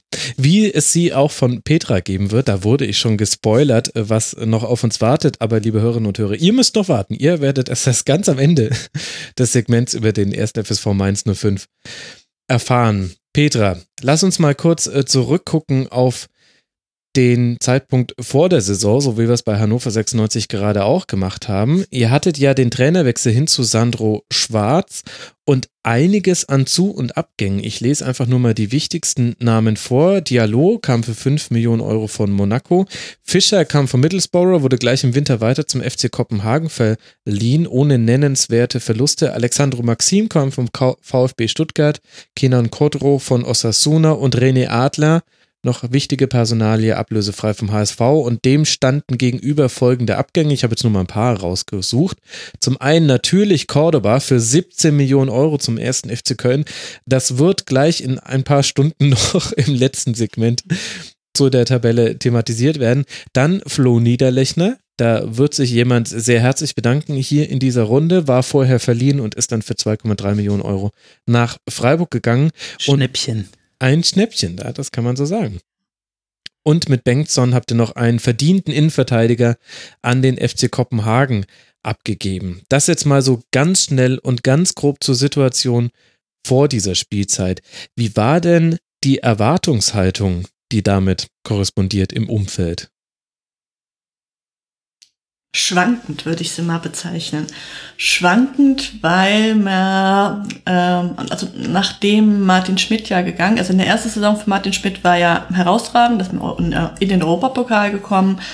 Ähm, gut, Europapokal, der war schon richtig besser, nicht weiter. Aber ähm, die zweite Saison war dann natürlich ähm, nicht mehr so gut. Und also ich, ich spreche jetzt mal von mir, ich war sehr ja, skeptisch hört sich fast schon zu negativ an, aber ähm, ein bisschen unwohl habe ich mich schon gefühlt. Ähm, ja, weil nicht wegen Sandro Schwarz. Mit Sandro Schwarz wusste ich, dass das passt. Das passt. Ich habe auch schon geahnt, dass es so ein bisschen Anlaufschwierigkeiten gibt, weil ähm, er so ein bisschen, ähm, wie soll ich das richtig beschreiben? Er ist halt jetzt nicht so, so ein alter Hund an Trainer, der das mal so locker aus, aus, der, aus dem Handgelenk schüttelt, sondern das so ein bisschen, ja, soll ich sagen. Naja, bei einem ah, ja. Neueinsteiger kann man ja damit rechnen, dass das so ein bisschen dauert, bis er sich auch adaptiert. An ja, die neue Liga, ganz ne? genau. Und also ich war mh, mm, gespannt, sagen wir es mal so. Ich war gespannt, wie es sich entwickelt. Ähm, ja hat es dann eben nicht so gut. ja, da gehen wir, da gehen wir gleich rein, aber vorher würde ich dich gerne jetzt nochmal im Nachhinein fragen, wie du denn diese Transfers bewertest, denn das habe ich vorhin schon mit Absicht auch im Hannover 96 Segment schon angesprochen. Die Stürmerfrage war wirklich eine ganz entscheidende bei sehr, sehr vielen Bundesligisten. Und da sehen wir bei euch einen Verkauf, okay, den muss man fast machen, wenn man 17 Millionen Euro bekommt von einem Konkurrenten. Gut, da wusste man noch nicht, dass ein Abstiegskonkurrent ist, aber ein Ligakonkurrenten, dann nimmt man die sehr gerne. Aber mit Flo Niederlechner habt ihr ja zum Beispiel noch eine weitere Option im Sturm abgegeben. War es im Nachhinein vielleicht ein bisschen zu sehr auf Kante genäht, vorne im Angriff? Oder ist es jetzt so ein typisches Ding, wo der neunmal kluge Max aus der Retrospektive halt sagt, ja, das hätte man ja alles wissen müssen? Ähm, nee, also Niederlechner, ich glaube, der hätte wirklich noch äh, die Saison mit seiner mit seinen Qualitäten vielleicht verändern können. Ähm, ich sag mal so, die Chancen gab's ja. Es gab ja genügend Chancen, aber es ist halt einfach diese Abschlussschwäche, ähm, die, die Mainz dazu gebracht hat, dass sie nicht viele Tore geschossen haben letztendlich. Ähm, Im Grunde bräuchte man halt einen Knipser. Ich sag jetzt mal einen Gomez, der vorne drin steht und einfach das Füßchen hinhält in der richtigen, im richtigen Moment so ungefähr. ähm, ja, ähm, das wäre halt dann schon gut gewesen. Aber ich glaube, ja, vielleicht hätte man vor der Saison eben noch einen entsprechenden Stürmer kaufen sollen. Ähm, vielleicht war keiner da oder wollte keiner zu Mainz. Ähm, keine Ahnung.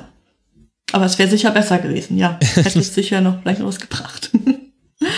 Okay, aber dann lass Wenn man dann weiß, wer dann wirklich an der passende ist in dem Moment. Ich denke mal, also Fischer ähm, war sehr, sehr vielversprechend durchaus und auch der Koto. Ähm, aber beide sind halt nicht eingeschlagen. Ne? Also manchmal passt und manchmal passt nicht. Ich meine, beim Cordoba, der Cordoba war bei uns auch recht gut, sag ich jetzt mal. Also nicht so äh, schlecht, sag ich mal, wie in Köln letztendlich war, was natürlich vielleicht auch eben an der, an der Formation äh, liegt, die man spielen lässt. Ja, definitiv, definitiv. Umfeld und wie auch immer und ja. Aber das hat mich eben halt bei Mainz 05 schon vor der Saison gewundert, dass man so einen bulligen, großgewachsenen, sehr über die Physis kommenden Spieler abgibt und rundherum hatte man ja immer diesen kleinen Muto, der so außenrum ein bisschen mhm. wuselt und ich habe dann nicht den klaren Ersatz für Cordoba gesehen. Und meine Theorie war dann, und da können wir jetzt ja dann mal in deinen ersten Punkt einsteigen, den hast du genannt, die Spielidee von Sandro Schwarz. Meine Theorie war damals, okay, ich vermute, Sandro Schwarz will einfach gar nicht mit so einem klaren äh, Zielstürmer auch für lange Bälle spielen, sondern hat vielleicht einen anderen Fußball im Blick, für den dann auch ein anderer Stürmertyp besser ist. Wenn du jetzt schon sagst, der erste Aspekt, den du besprechen wollen würdest, ist die Spielidee von Santo Schwarz. Da musst du mir jetzt aber bitte auch erklären, wie sieht die denn aus? Denn ich bin mir da auch nach dieser Saison gar nicht so sicher. Ähm, also ich meine, das ist tatsächlich, also es gibt immer vers verschiedene ähm, Kommentare auch an den in der Presse und so weiter. Ähm, ich denke, dass es ein 4-4-2 ist. Ein 4-4-2, ähm, was allerdings, wie soll ich sagen, auf durchaus auf Ballbesitz Fußball fußt, mhm. aber jetzt nicht so auf diesen klassischen, ähm, ja, möglichst viel Ballbesitz haben und dadurch Sicherheit erlangen, sondern ein sehr risikoreich. Also ich habe äh, sehr risikoreich. Ich habe das jetzt im Dortmund-Spiel ähm, mir mal näher angeguckt. Und zwar habe ich das Gefühl, ähm, dass sie den Ball sehr schnell abgeben mhm. untereinander hin und her passen, aber immer wieder sehr viel mit Diagonalpässen arbeiten. Das heißt, ähm, von der Abwehr ins Mittelfeld und von der Mittelfeld wieder zurück in die Abwehr. Dann entstehen natürlich Räume, weil klar, da wo der Ball hin, äh, hin äh, rollt, geht ja auch dann häufig, da verschiebt sich halt dann zumindest eben ähm, die der gegnerische Gegner. Mannschaft. Genau. Und dadurch sind dann halt Chancen entstanden, die ähm, jetzt bei Leipzig und bei Dortmund zu diesen ja, sehr überraschenden Siegen geführt haben, weil die halt nicht damit gerechnet haben. Und ähm, mit dem Wissen habe ich mir tatsächlich dann noch mal ein bisschen die ersten Spiele angeguckt und ich meine, Sandro Schwarz hat es damals auch schon probiert. Nur damals, ähm, ich meine, das ist halt ein sehr risikoreiches Spiel, immer dann in die Mitte zu passen und zurückzupassen. Da ist irgendwann mal ein Fuß von einem Gegner dazwischen und dann kommt ein Konter. Und genau das ist meiner Meinung nach auch passiert, dass ein Konter passiert. Ähm, der, die Abwehr von Mainz 05 hat sich nicht schnell genug wieder entsprechend form, äh, form, formatiert. Formatiert, ja? Doch, müsste Formiert. Ähm, formiert. Formatiert wäre ein bisschen arg radikal. Also so manche Abwehr hat sich in dieser Saison auch formatiert. Also über den ersten FC Köln mit seinen 70 Gegentreffern werde ich noch sprechen gleich, aber das wäre mir jetzt ein bisschen zu viel. Vielleicht defragmentiert, vielleicht was manchmal. Gut. Ähm, ja, und dann sind dann halt die Tore gegen Mainz gefallen. Und dass das natürlich zu einer gewissen Unsicherheit führt, wenn nach drei, fünf Spielen das andauernd passiert, dass man dann zum Teil in alte Muster oder in persönliche Muster rein fällt und dann die eine Hälfte nach alten persönlichen Mustern spielt, die andere noch nach den von Schwarz ausgegebenen Mustern, dann gibt es Kuddelmuddel. Ja. Und ich glaube, dieser Kuddelmuddel hat dann immer noch mehr Mainz reingerissen, weil die versucht haben, ja, wir wollen aber doch das System jetzt spielen und es klappt nicht und scheiße, was machen wir denn jetzt? Und also so eine, so eine ja, so, so ein Druck eben auch ähm, natürlich bei den Spielern auch erzeugt. Ich meine, das ist menschlich, dass man dann entsprechend ähm, nervös wird und sie sich einfach dann nicht, nicht richtig zu helfen wussten, sag ich jetzt mal. Ja, den Eindruck Oder hatte ich nicht alle zu helfen wussten, vielleicht so. Mhm. Den Eindruck hatte ich auch, vor allem auch so einen gewissen, und das kann man vielleicht auch auf die Debütsaison von Sandro Schwarz schieben, ein Aktionismus, in dem es jetzt nicht, also bisschen übertrieben. Ich meine jetzt nicht, dass jetzt ganz wild mit Spielideen um sich geworfen wurde, aber er hat sehr, sehr viel umgestellt. Also mhm.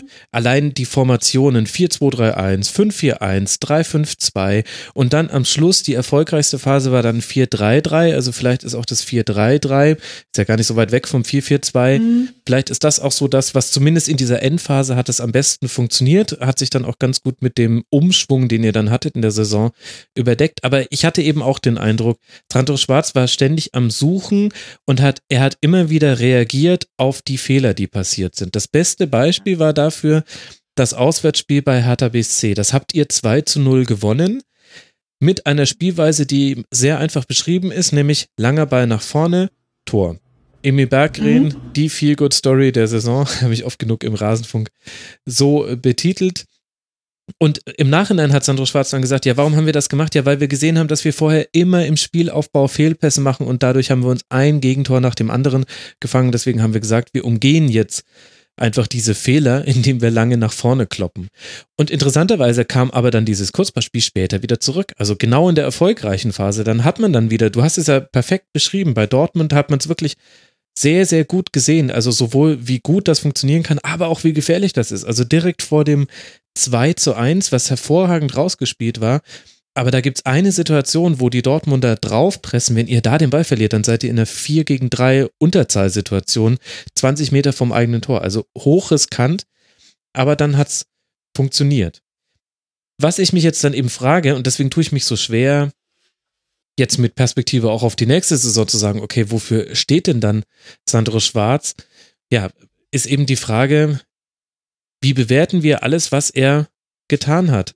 bei Mainz 05. Denn wenn ich mir zum Beispiel die Zahlen des Ballbesitzes angucke, dann gibt es nur ein Team, was schlechter war in dieser Saison. Michael, möchtest du vielleicht raten, welches Team das war?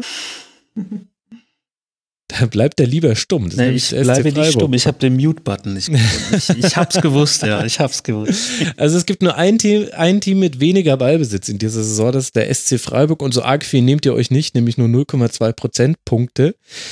Das heißt, das äh, Sophisticated Ballbesitzspiel war es jetzt auch nicht unbedingt, was Mainz 05 gespielt hat. Hat er sich denn jetzt im Nachhinein dazu geäußert, was eigentlich so der Plan gewesen wäre mit Mainz in dieser Saison?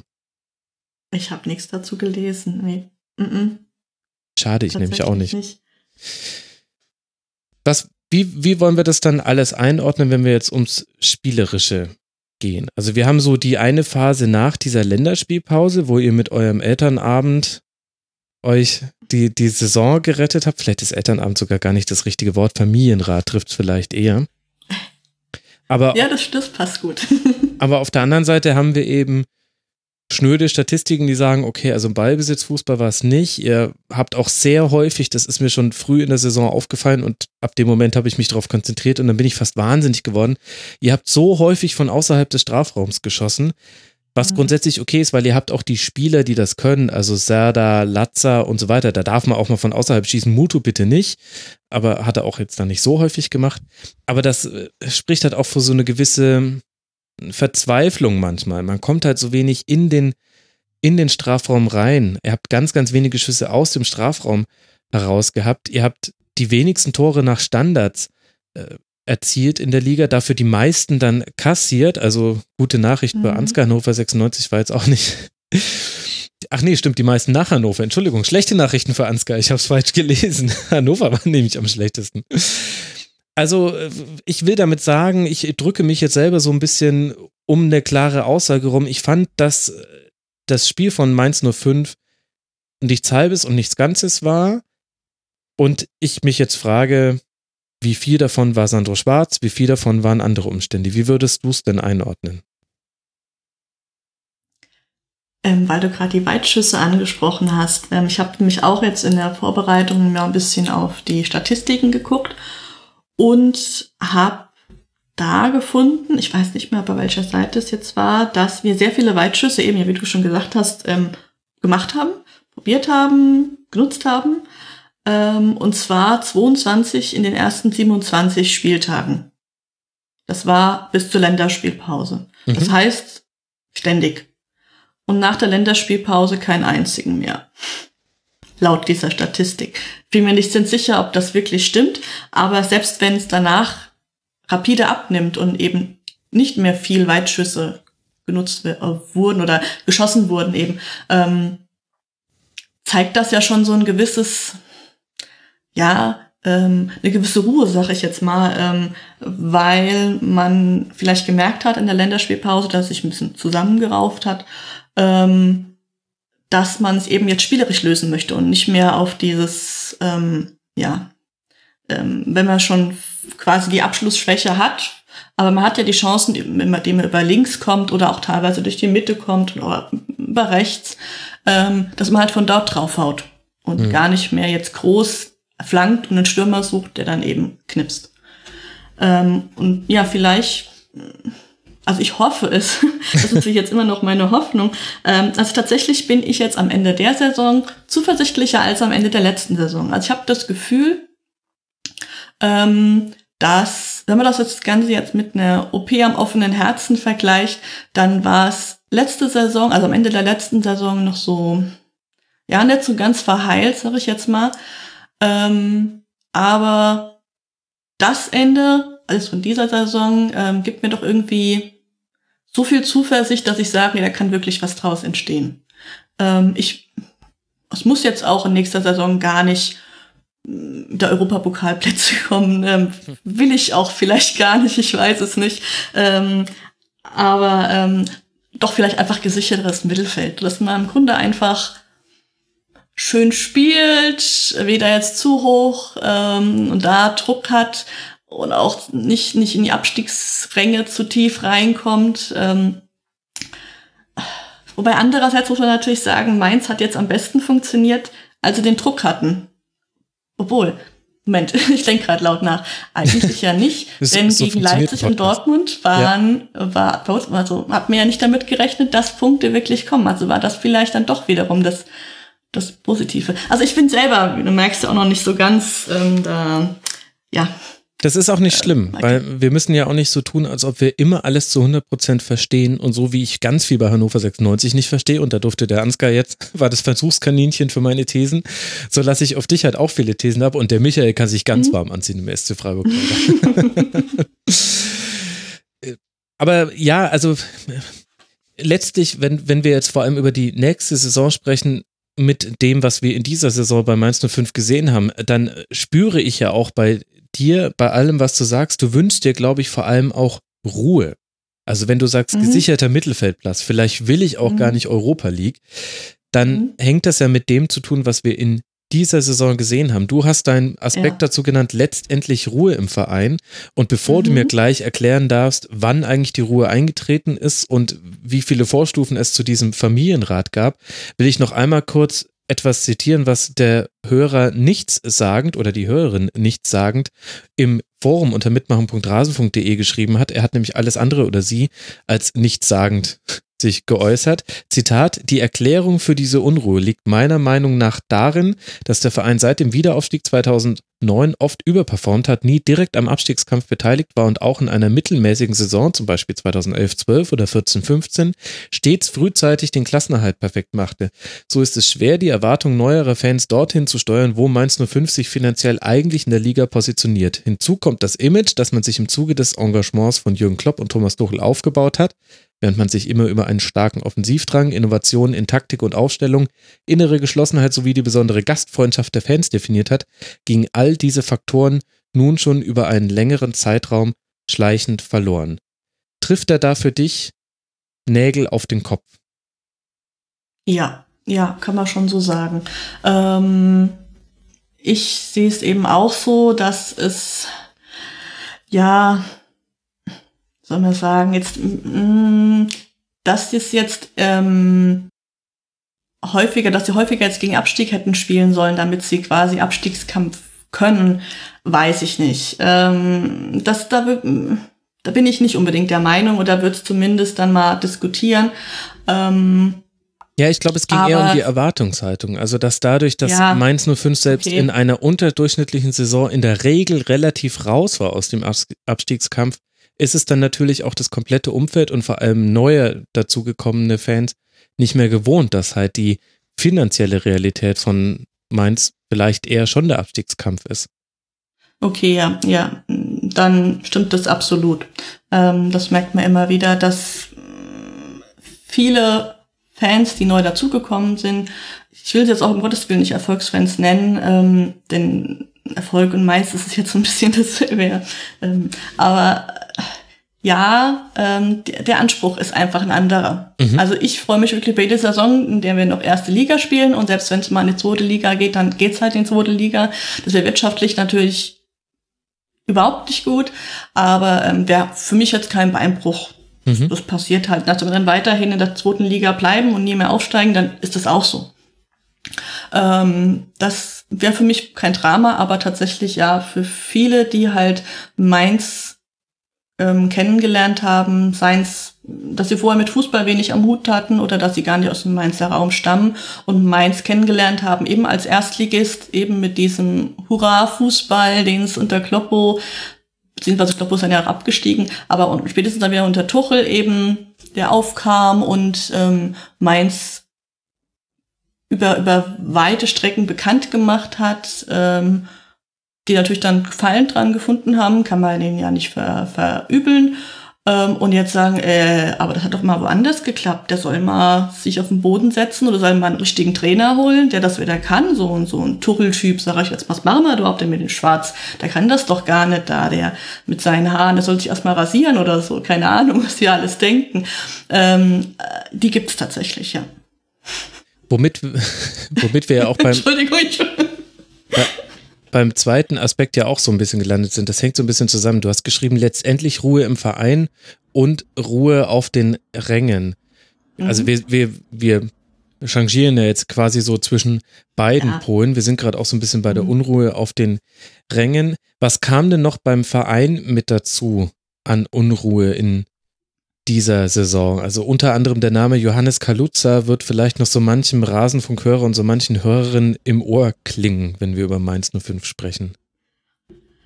Richtig, richtig, der Herr Kaluza. Also es gab ja nicht nur den Wechsel beim Trainerposten, sondern eben auch, dass Harald Strutz nach ähm, jahrelangem, ähm, ja, ähm, nachdem er jahrelang eben Präsident war, zurückgetreten ist, ähm, weil es Querelen gab, ähm, wegen der Aufwandsentschädigung. Mainz 05 ist ja noch ein EV mhm. komplett. Ähm, weshalb letztendlich Johannes Kaluza gewählt wurde, der gesagt hat, er will mehr wieder mit den Fans agieren und so weiter und so fort. Ähm, hat dann häufig Interviews gegeben, die an, an, an Phrasen und, und Geplupper, sag ich jetzt mal, ähm, nicht zu überbieten waren und auch seltsam, also ich kann das gar nicht richtig in Worte fassen, eigentlich einfach seltsam sich geäußert hat und dann bei einer Mitgliederversammlung gesagt hat, also ich muss davor sagen, Klutzer hat davor gesagt, er möchte keine Entschädigung haben, er ist nur für den Verein da, ähm, er möchte sich da engagieren und ähm, keine, keine weiteren ähm, Boni irgendwie daraus ziehen und sagt dann, ich möchte aber eine Aufwandsentschädigung, ich möchte eigentlich auch gerne Firmenwagen haben. das war dann tatsächlich der Punkt, wo dann auch der wirklich Großteil der Fans gesagt hat, der, der Mann spinnt. Der Mann spinnt einfach. Ähm, wir müssen den irgendwie loswerden. Und im Aufsichtsrat und auch mit dem Rufen Schröder äh, muss ja vorher schon entsprechend ge, gekracht haben, dass sie sich überhaupt nicht äh, verstehen. Und ähm, ja, dann hat man eben schnell eine außerordentliche Versammlung einberufen und einen neuen Präsidenten gewählt um jetzt mal die ganz kurze Fassung zu ähm, erzählen. Und ein, der neue Präsident, der ähm, Hofmann, ähm, ist tatsächlich erst, muss ich gerade überlegen, ich glaube erstlich ein halbes Jahr dann von Mainz 05 weg gewesen. Ich glaube, der hat bis letzten Sommer ähm, war der Leiter vom Nachwuchsleistungszentrum von Mainz, da genau. wo er lange Jahre wirklich dort gearbeitet hat. Und seitdem ist zumindest in der in der Ecke ist es ruhig, muss man wirklich so sagen. Also ähm, ja, der, der Hofmann ähm, hat halt diesen, jemand im Forum schrieb auch das Stichwort Stallgeruch, ne, den hat er definitiv. Er hat dort gute Arbeit geleistet und ich meine, also Mainzer Nachwuchs kommt ja immer mal wieder rausgesprossen, ähm, sei es jetzt Schürle oder sei es jetzt Baku oder, oder, oder Serda, der jetzt zu Schalke wechselt und so weiter. Ähm, und er ist auch ein sehr ruhiger, sachlicher Kerl, der sich jetzt nicht so gern in den Vordergrund ähm, stellt. Ähm, also das passt, das passt wirklich als Präsidenten, glaube ich, ja. Da muss ich da jetzt kurz ich die berühmteste aller Sportjournalistenfragen an den Ansgar stellen. Ansgar, wenn du hörst, dass ein Präsident, weil er einen Dienstwagen möchte, abgewählt wird und durch eine ruhigere Version ersetzt wird, wie fühlst du dich da? Ähm, ja gut. äh. Ja gut. Äh. Ja gut, äh, klar, äh, das ist ja sicher. ich sag mal so, ja, den, den Punkt haben wir schon, schon lange überschritten, äh, dass, äh, dass sowas mal für Aufsehen gesorgt hat, dass das ein Präsident deswegen äh, mal gegangen worden wäre. Ähm, ja, ich meinte eigentlich eher, wie reibungslos man es schafft, jemanden, der auf die Position gekommen ist, wo man dann festgestellt hat, ah, das passt aus verschiedenen Gründen dann doch nicht, wie schnell dann das wieder erledigt war und man dann eine Halbserie Das- später das- wieder Ruhe Das hat. gab's ja sogar, ähm, als Martin Kind ja mal vom Präsidentenamt zurückgetreten ist, kurz nach dem Aufstieg. Weil er gesagt hat, mein Ziel ist erreicht und ich übergebe den Verein. Und dann hat sich ein entsprechendes Triumvirat oder so äh, um den Verein gekümmert und ähm, die haben das so toll gemacht, dass dann relativ schnell diese Rufe nach Martin Kind wieder laut wurden und Martin Kind wiederkam. Also damals ging das ganz schnell, nur andersrum nicht mehr.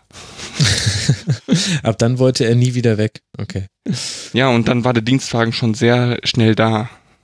Äh, Wenn Volkswagen um die Ecke steht, dann hat man sowas halt auch relativ schnell vor der Tür stehen. Ja, ich will es ja jetzt auch nicht am Dienstwagen festmachen. Ich meine, Nein, ich weiß. auch diese Kaluza-Nummer, die war ja noch ein bisschen komplexer und auch, dass er diesen Dienstwagen, also er konnte das eigentlich ja auch ganz gut begründen, aber alles in allem äh, gab es da Themen, die ungewöhnlich waren für Mainz 05, würde ich sagen, Petra, und Ja. die ja. dann eben Unruhe gebracht haben. Wie sehr würdest du denn auch Diskussionen rund um Ruven Schröder da mit dazu zählen, der ja auch nicht zu jeder Zeit in dieser Saison unumstritten war und wo sogar noch in der Phase, wo es bei Mainz 05 dann wieder sehr gut aussah, es zumindest Gerüchte gab, der Hamburger SV würde da die Fühler ausstrecken. Mhm. Also ich bin letztendlich sehr froh, dass er jetzt wirklich bleibt. Einfach auch, weil es halt weiterhin Ruhe bedeutet. Hoffe ich. Also nicht, dass der jetzt äh, kurz vor Anfang der nächsten Saison dann sagt, tschüss, das war's oder so. Hatte man ja auch schon mal. Ähm, beziehungsweise, nee, wir haben ihn gefeuert, den Andersen. Ja, ähm, Das ist jetzt hier moderne Geschichtsschreibung. Ja, ja. Ähm, aber ähm, ja aber wie wichtig Ja. ist er denn für Mainz 05? Denn von außen betrachtet war es immer schwierig, seine Arbeit zu bewerten. Und wenn ich mir jetzt die, nur die Transfers angucke, dann war das jetzt auch, auch in dieser Saison, das hat nicht immer so ganz ineinander gegriffen. Also in der letzten Saison holt man sich einen Bojan in der Winterpause. Dieses Mhm. Jahr holt man sich dann die grätschende und große Version von Bojan, nämlich Mhm. Nigel de Jong. Also wenn das so ein sentimentales Ding ist, so quasi äh, elf Freunde unter den Transfers, dass man einfach sich Leute holt, die früher mal was waren, wo dann viele aus unserer Generation sagen, ach ja, das waren Zeiten damals 2010, dann verstehe ich das, aber aus sportlicher Sicht hat es nicht immer Sinn ergeben, zumindest auf den ersten Blick nicht, also auf meinen Laienblick jetzt nicht. Mm, Ich gebe dir da auch recht. Ich weiß auch nicht so recht, mit ihm anzufangen. Ähm, ähm, ja, was soll ich sagen? Ähm, Gott sei Dank, das finde ich wirklich gut, dass es nach Heidels Weggang wirklich immer noch recht ruhig geblieben ist, was Transfers angeht, dass man nämlich von Transfers eben erst dann hört, wenn sie wirklich in trockenen Tüchern sind. Ähm, aber dadurch kriegt man halt auch wenig vom, vom Typ Schröder mit und was er sich dabei denkt, sag ich jetzt mal. Ähm, und also ich kann es auch noch nicht so recht fassen und finde jetzt auch die Transfers, die er unternommen hat, ja, Es fehlt noch so der Ausreißer nach oben, oder? ja, ja, das ist, also es war jetzt weder berauschend noch war es schlecht. Ähm, es war ganz nett, muss ich sagen. Das hört sich auch wieder schon negativ an. Ja, naja, vielleicht ist es schon eine adäquate Zustandsbeschreibung und dazu muss man halt sagen, als Mainz 05 kann einen halt ganz nett bei den Transfers in die zweite Liga führen. Genauso Ja. wie, wie beim SC Freiburg ja dann auch und Hannover 96 eigentlich auch. Also ihr alle drei seid halt Anhänger von Vereinen, die immer überperformen müssen oder die ein glückliches Händchen auf dem Transfermarkt brauchen, damit man in der ersten Liga bleibt. Und wenn man quasi nur ganz gute Spieler holt, was ich jetzt mal mit ganz nett umreißen würde, dann kann das reichen, aber dann wird's halt, kann es halt auch so eine Saison werden, wie wir sie jetzt erlebt haben, wo es zwischenzeitlich aussah, als ob Mainz 05 sicher runtergeht, weil es von der Form her Mhm. nicht ganz so doll aussah, bis eben besagte Länderspielpause kam. Ja, Ja, und aber. Petra, Petra macht mir äh, Rufen Schröder als Nachfolger von Horst Held noch nicht so wirklich schmackhaft. Mit noch kein großer äh, Supertransfer. Also falls Horst Held geht, weiß ich nicht, ob wir dann Rufen Schröder uns dann angeln werden, wenn er gehen will. Weil irgendwoher muss, ja ja einen neuen Sportdirektor kriegen. Ja, ich merke schon, dass du da. Ich, ich sondiere schon den Markt für Oktober oder so. Ich hätte ja fast einen Swap vorgeschlagen, hält zu Mainz, aber es würde ja bedeuten, dass Mainz absteigt, weil er sich ja bei. Zumindest hast du ja Zumindest in einer ausgeführt. sehr dramatischen Phase befindet in der Saison, ja. Ja, absolut. Es ist alles nicht so einfach. Lass mal zu der Ruhe auf den Rängen kommen. Petra, kannst du uns mal mhm. noch mal so ein bisschen durch die Saison führen? Ich kann mich vor allem noch an die Phase erinnern, als es das 0 zu 3 im DFB-Pokal gegen Eintracht Frankfurt gab und dann das nachfolgende Auswärtsspiel in Hoffenheim 2 zu 4 verloren. Das mhm. alles außen auch noch in der Karnevalszeit, beziehungsweise bei euch, glaube mhm. ich, Fasenacht? Nee, wie nennt ihr es? genau. Ja, mhm. siehst du, Fastnacht. Guck mal, bei uns ist der schöne Fasching. Und dann gab es ironische Gesänge äh, von den äh, aus dem Auswärtsblock in Hoffenheim. Daraufhin war die Mannschaft ein bisschen beleidigt und es wurden fröhlich offene Briefe hin und her geschickt. Also da hatten wir dann auch so leichte Telenovela Elemente. Mhm. Das war, glaube ich, so der Tiefpunkt im Verhältnis zwischen Fans und Verein. Ganz, ganz genau, ganz genau. Ähm, ja, es gab eben an Fastnacht diese Schmähgesänge, können sie nach außen hin wirken. Also man verliert und man singt, oh wie ist das schön, oh wie ist das schön. Ja, aber das ist kein ähm, Schmähgesang, das ist. also. aber in, in der Situation halt quasi. Aber ja, tatsächlich ja. ist es so, dass in Mainz, Mainz spielt an Fastnacht selten gut, muss man dazu sagen. Und es ist jetzt wahrlich nicht zum ersten Mal passiert, dass äh, Oh wie ist das schön bei einer entsprechenden klaren Niederlage gesungen wurde. Ähm, ich kann auch verstehen, dass ähm, neue äh, Spieler oder auch eine Führungsriege neue, das vielleicht sehr verwundert, dass die sich auch ähm, darüber, darüber ärgern, ähm, wenn sowas geäußert wird. Aber ähm, ja, ähm, soll ich sagen, ist dieser Brief, der ja dann von der Mannschaft, angeblich von der Mannschaft eben geschrieben wurde, ähm, der hat mich aus zwei Gründen letztendlich sprachlos gemacht. Also einmal eben, weil es nichts Neues ist und ich einfach nicht verstanden habe, warum jetzt mal diese Aufregung hochkocht. Ähm, äh, ja, und zum anderen eben auch dieser, dieser Ausdruck des Briefes, der wirklich vor einer Marketing, Sprech, Hohlphrasen, Geplupper ähm, geprägt war, dass man sich ehrlich gesagt einfach nur gewaltig verarscht vorkam, weil natürlich klar war, dass der nicht von der Mannschaft kam und ähm, wie gesagt, äh, das schon immer eigentlich so war und jetzt wird das dann so hochgekocht und gesagt, die Fans sind schuld und so weiter. Ähm, meistens oder üblicherweise gehören immer zwei Seiten zu so einer Sache dazu. Und ähm, da ist dann wirklich eben die, die Stimmung ist dann wirklich hochgekocht. Ähm, was natürlich total unbeabsichtigt war, denn dieser Brief sollte ja eigentlich zur Geschlossenheit und zur, zur Ruhe ähm, ja ähm, führen, aber ja, hat das eben überhaupt nicht. Und ähm, ja, aber auch hier hat man letztendlich halt das Ruder rumreißen können und dann eben später in der Länderspielpause an diesem diesen Ausspracheabend ähm, veranstaltet, der halt wieder typisch Mainz 05 war. Also dieser Brief, dieser offene Brief, das, das ist nicht Mainz 05. Also das sind jetzt äh, ja, irgendwelche Phrasen würde ich wahrscheinlich jetzt auch in den, in den Schweinchen, was ich jetzt nicht hier habe, ähm, schmeißen müsste, aber so ein Ausspracheabend, das ist wieder meinst du fünf, das ist, wie du schon sagtest, ja, so, so ein Familiending, sag ich jetzt mal. Ähm, das, das passt eher dazu und hat dann eben letztendlich auch dazu geführt, das Ganze wieder auf ruhige Bahnen zu führen.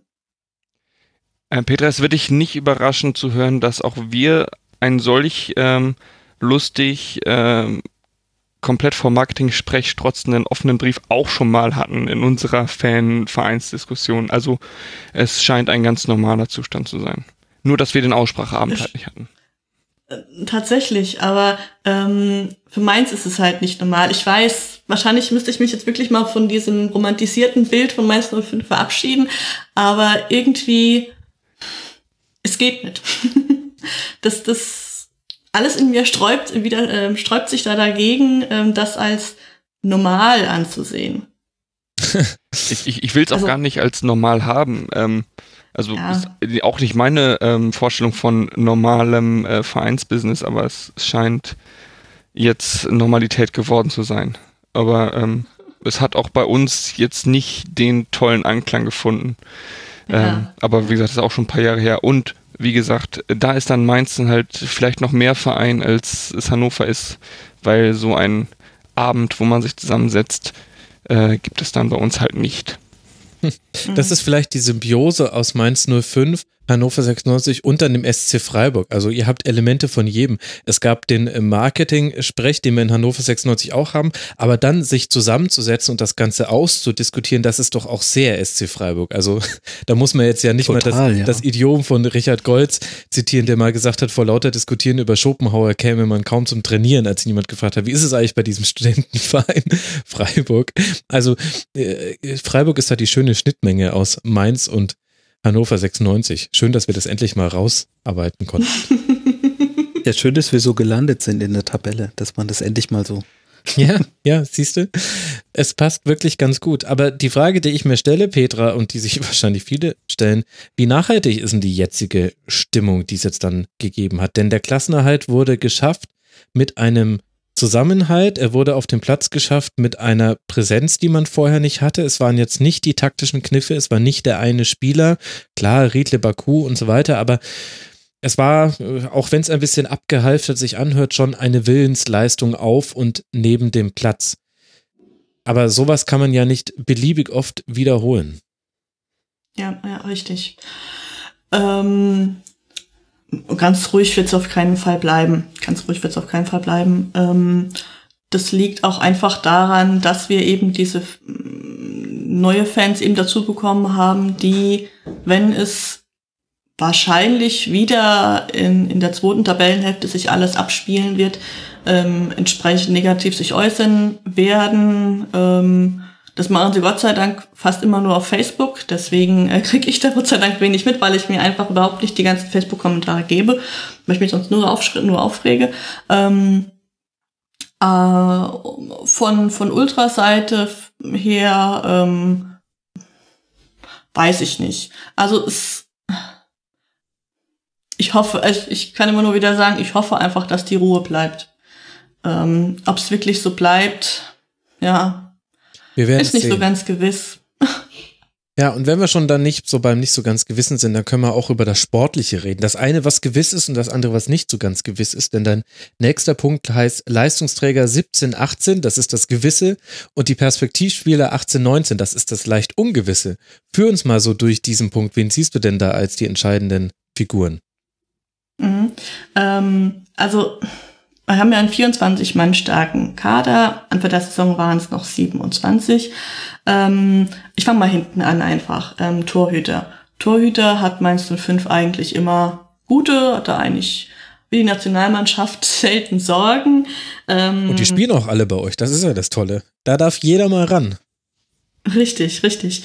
Ähm, ist äh, der Zentner und äh, der Müller haben den Adler, finde ich, gut vertreten in der Zeit, in der er verletzt war. Ähm, aber ich würde mich tatsächlich freuen, wenn der Adler noch eine Saison bleibt oder auch meinetwegen länger.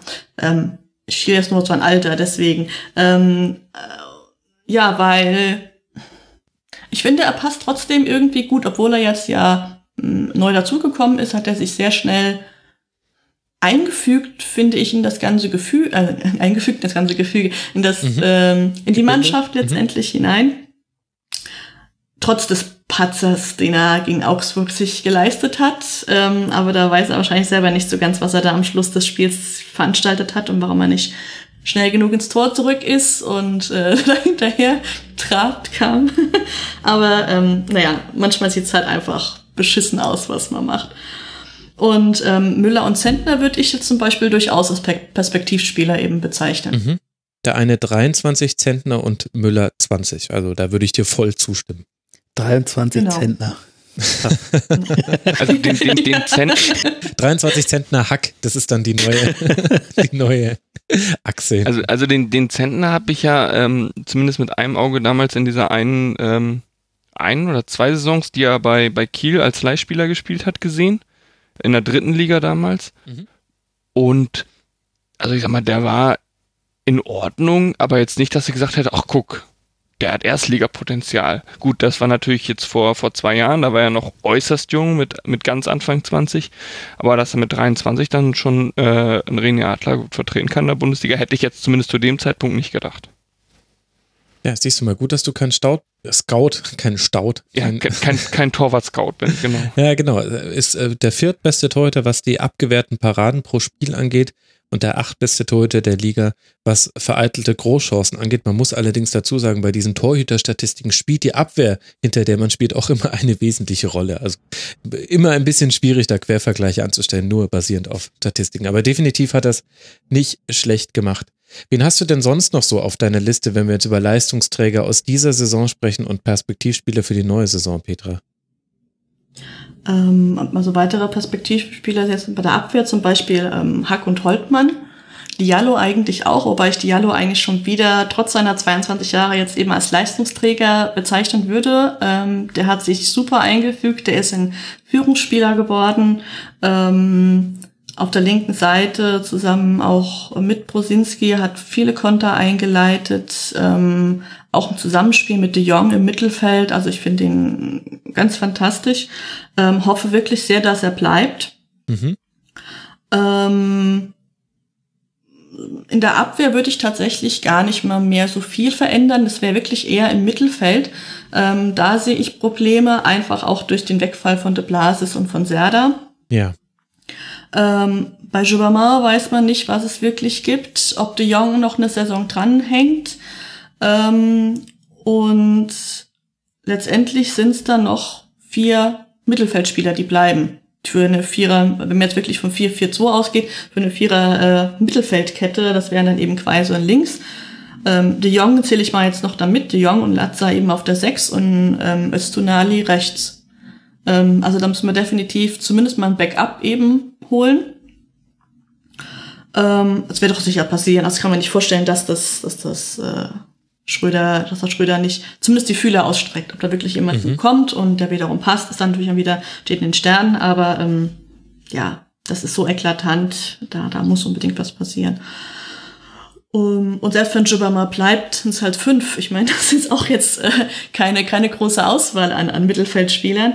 Ähm, und sein Weggang und auch tatsächlich der Weggang von de Jong würde ich sehr bedauern, weil beide durchaus Leistungsträger sind. Gibbermann hat einfach eine, sehr gute, ähm, sehr gute Defensivarbeit, auch nach vorne, auch Pass, ähm, also das Zupassen. Ähm, De Jong, ähm, also das, ähm, Schwarz hat ja De Jong immer wieder als seinen verlängerten Arm bezeichnet, der auf dem Feld darauf achtet, dass Sandros ähm, Ideen, Taktik, Formationen eingehalten werden, ähm, der also jetzt gar nicht mal so sehr als ballführender Spieler in Aktion tritt, sondern ähm, eben dann, wenn er den Ball nicht hat und eben Grätschender Dirigent. Mhm.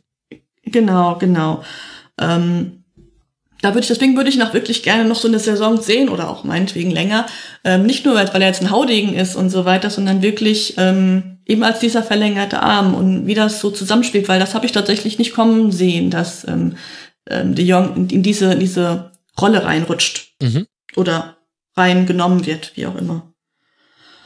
Und ja, in, in der, in der, ähm, im Angriff ja, würde ich tatsächlich, also mm, Onisivo, ja, Ucha ist, naja, ähm, Bergren, die arme Sau, wird hoffentlich bald mal wieder spielen können. Bei Maxim weiß ich nicht so recht, ähm, ist halt ein Zehner und ein Zehner in dem System passt nicht so recht. Ähm, den jetzt ins Mittelfeld zu ziehen, passt auch nicht so ganz. Ähm, also ich glaube, die Position passt halt nicht genau zu seiner Spielweise und deswegen kann er sie auch nicht so gut ausspielen, wie er sie wahrscheinlich könnte. Über Baku müssen wir gar nicht reden. Da habe ich jetzt bei mir nur ein Herzchen hinten dran gemalt, einfach. ähm, Muto, ja, Muto, Muto ist, ist super. Der hat für Semmel zwar auch unglaublich viele Chancen, aber er macht halt auch viele Tore. Ich glaube, der ist auch unser Top-Torjäger mit, mhm, mit acht Toren. Toren oder so. Mhm. Also in den Pflichtspielen okay. sind es dann acht. Ja, ähm, immerhin. Ähm, ja, und in der Spielidee sieht es ja letztendlich auch so aus, wirklich, dass die, dass die Außen immer offensiv sind, sowohl in die, die ähm, Außenabwehr als in der Mittelfeldreihe und Innenverteidigung und ich sag's mal, also die Sechser letztendlich eher defensiv gestellt sind. Ich weiß nicht, ob das zu Sandros Idee gehört oder ob das jetzt so gekommen ist und umgestellt wird. Warten wir es mal ab.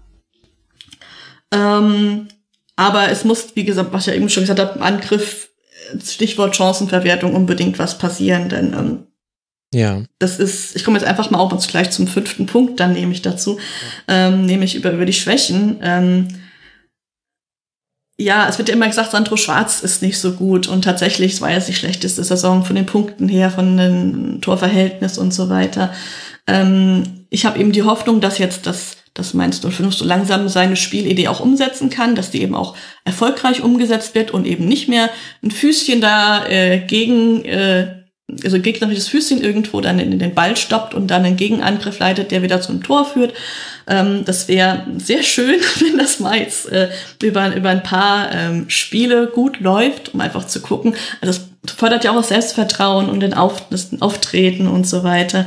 Aber wir brauchen unbedingt vorne einen Knipser, sag ich jetzt mal.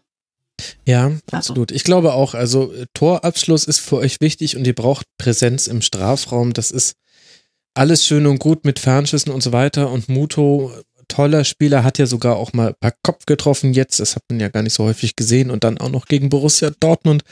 Aber dennoch würde ich mich nicht darauf verlassen, dass das durch eine komplette nächste Saison trägt. Und dann wird halt vermutlich Kreativität das große Thema für Mainz 05 sein. Das ist so ein bisschen eine Binsenweisheit, weil das logischerweise für fast alle Vereine, die hinten drin stehen, so gilt. Aber mit Sada verliert Mainz halt schon mhm. den Spieler, der auch mal im 1 gegen 1 das Besondere machen konnte. Das ist schon eine besondere Offensiver Sechser letztendlich, ja. ja. Genau, der eben so ganz gut mal die Läufe so zwischen den Strafräumen anziehen konnte. Und das, was früher Mainz so stark gemacht hat, nämlich wenn man über die Außen kommt und wenn Öztunali einen tollen Tag hat und auf der anderen Seite vielleicht dann noch De Blasis einen guten Tag hat, dann war mhm. Mainz schon immer sehr, sehr stark.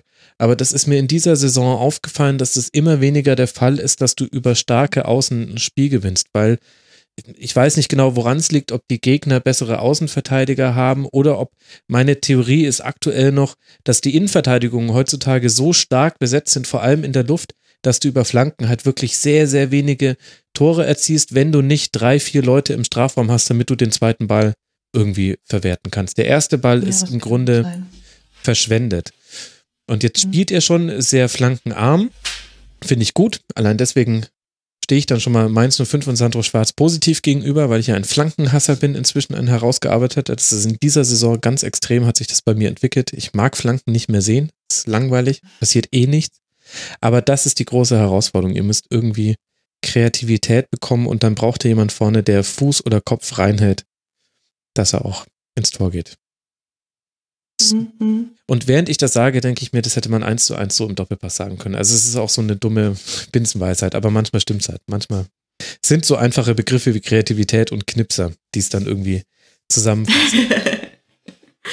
um ganz schnell aus diesem, äh, aus diesem Bereich der Fußballberichterstattung rauszukommen, muss ich dich jetzt fragen, welcher Seriencharakter stellt denn, steht denn für dich für die Saison 2017, 2018 des ersten FSV Mainz 05? Ich freue mich jetzt schon.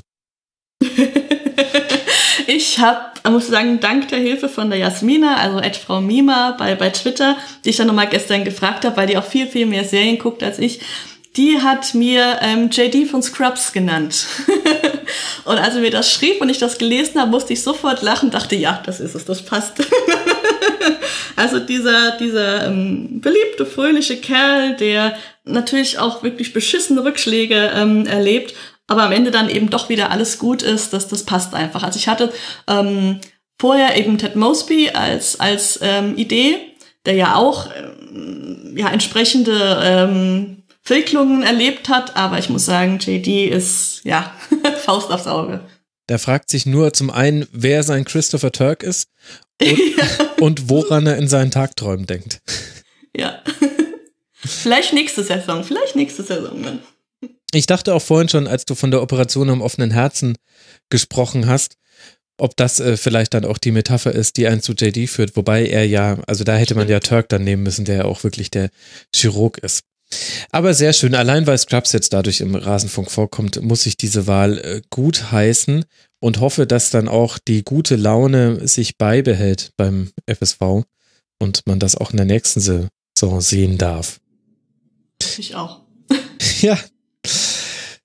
Es ist an die Zeit gekommen, dass wir jetzt dann auch mal mit dem Michael über den SC Freiburg sprechen müssen. Wir haben ihn jetzt schon immer mal wieder so reingeholt. Wir haben auch schon viele Parallelen aufgemacht zwischen den einzelnen Vereinen. Michael, lass uns mal das besprechen, was am Ende auf dem 15. Tabellenplatz endete, mit 36 Punkten, drei Punkte vor dem VfL Wolfsburg, dadurch gerade so der Relegation von der Schippe gesprungen mit 32 erzielten Toren.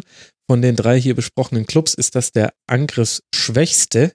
Yay. Und 56 erzielte Tore, äh, äh, gefangene Tore, Entschuldigung, ist auch noch die schlechteste Abwehr, wobei das schon Tradition hat. Ich erinnere mich nur, vor dieser Saison ist man mit 60 Gegentoren in die Europa League, in die Europa League gestartet. Ja. Das ist, es ist überragend. also das Also ist die wir- geheime Superheldenkraft von Freiburg, dass man mit Genau, einer ganz, wir ganz haben schlechten auch bei Tordifferenz uns im Podcast, wir haben auch noch so ein paar von diesen Don't Mention the Tordifferenz Aufklebern tatsächlich. Ich auch noch.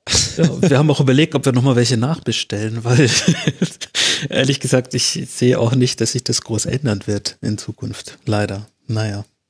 Ja, da müssen wir jetzt mal ein bisschen ins Detail einsteigen. Also ich habe jetzt gerade schon genannt, wo der SC Freiburg rausgekommen ist. Ich habe auch schon indirekt gesagt, wo der SC Freiburg herkam, nämlich von Platz 7. Das heißt, von Platz 7 ging es runter auf Platz 15 und es war eine sehr, sehr nervenaufreibende Saison. Und um nochmal alle ins Boot zu holen, auch wenn es inzwischen eine fast eine Binsenweisheit ist, Philipp hat man verloren und Grifo hat man verloren. Die beiden mussten ersetzt werden und neu gekommen sind als jetzt mal die wichtigen Namen Rave, Robin Koch, Pascal Stenzel, Terrazino, Niederlechner, Lienhardt, der wurde geliehen von Real Madrid und Kapuschka, geliehen von Leicester und Kleindienst, Tim Kleindienst ist von Heidenheim zurückgekehrt. Das sind jetzt schon mal so ein paar Namen.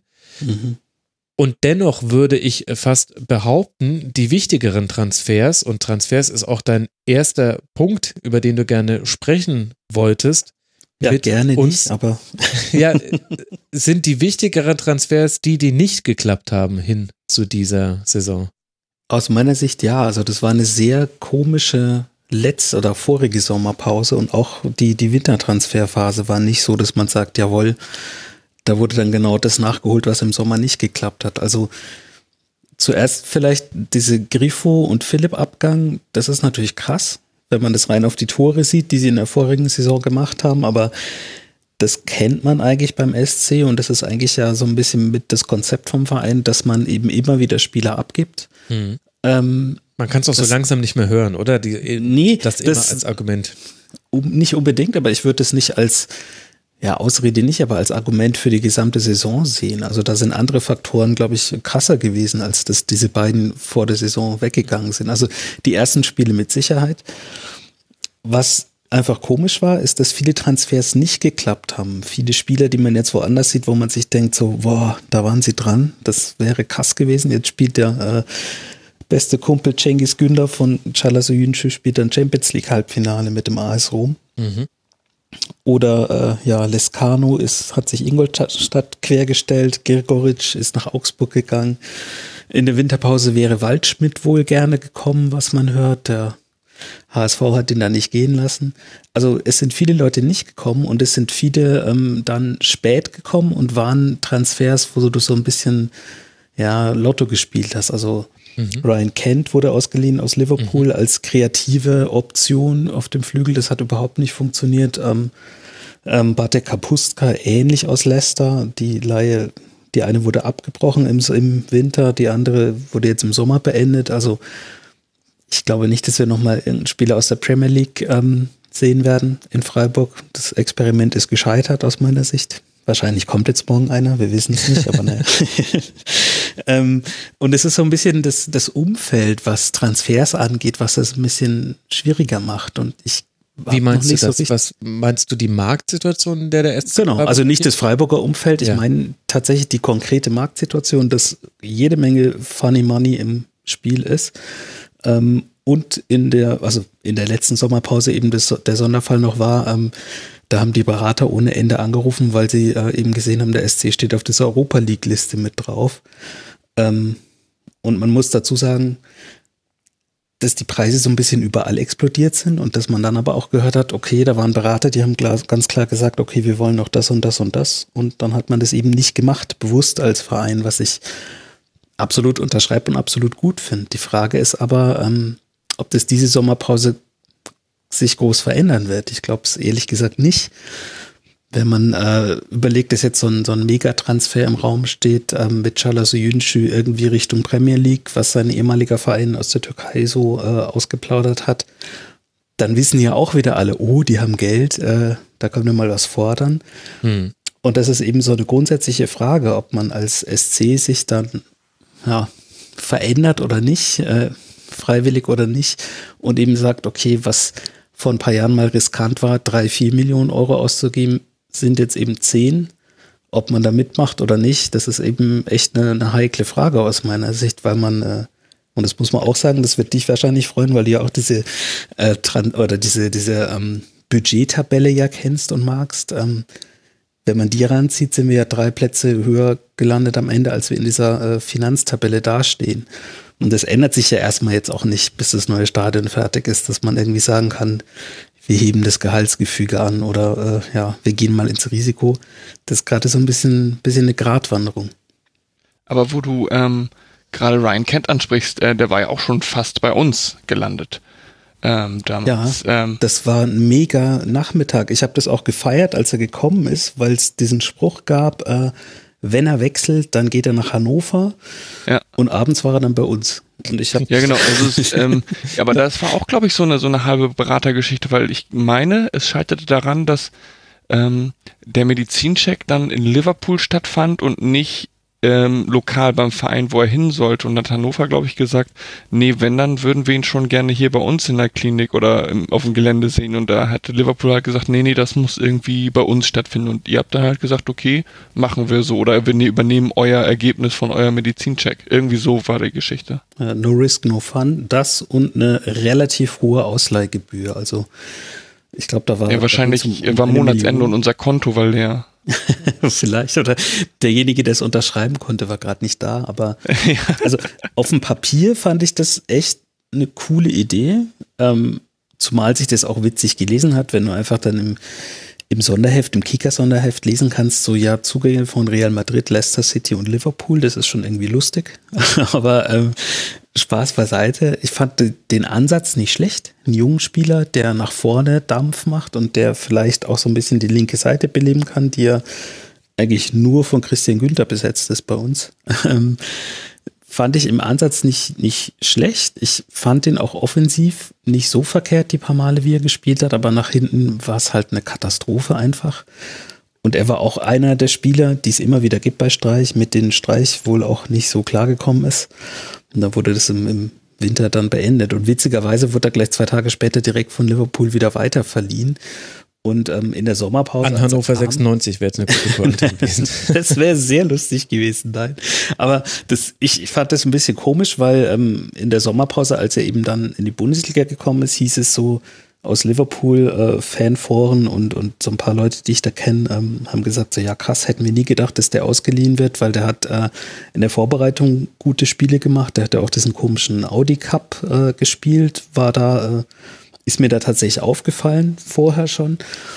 Und ähm, ist dann trotzdem weggeliehen worden. Und wir haben gedacht, ja, der bleibt jetzt, ähm, kommt auf die Bank bei uns und wird ein paar Mal eingewechselt und entwickelt sich dann dann geht er ein halbes Jahr weg, kommt zurück und wird gleich direkt weiter ausgeliehen. Also irgendwas ist da äh, ja einfach schief gelaufen. Und so war es eigentlich mit fast jedem Transfer, den wir hatten. Ähm, wir hatten dann Leute, die sofort spielen mussten. Lukas Höhler konnte sich überhaupt nicht eingewöhnen von Sandhausen zu Freiburg, zweite Liga, erste Liga. Der musste mhm. gleich spielen. Ja. Hat das eigentlich ganz gut gemacht, aber ist jetzt natürlich auch nicht sofort der Erstligastürmer, der, der Tore schießt, weil Niederlechner fehlt.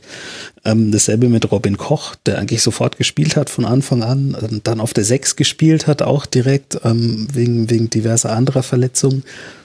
Also die, die gekommen sind, sind sehr spät gekommen und die, die nicht gekommen sind, da war sehr spät klar, dass sie nicht kommen und das war schon mal so ein, so ein leicht schlechter Startpunkt in die Saison, zusammengenommen mit diesem Europacup-Quali-Spiel.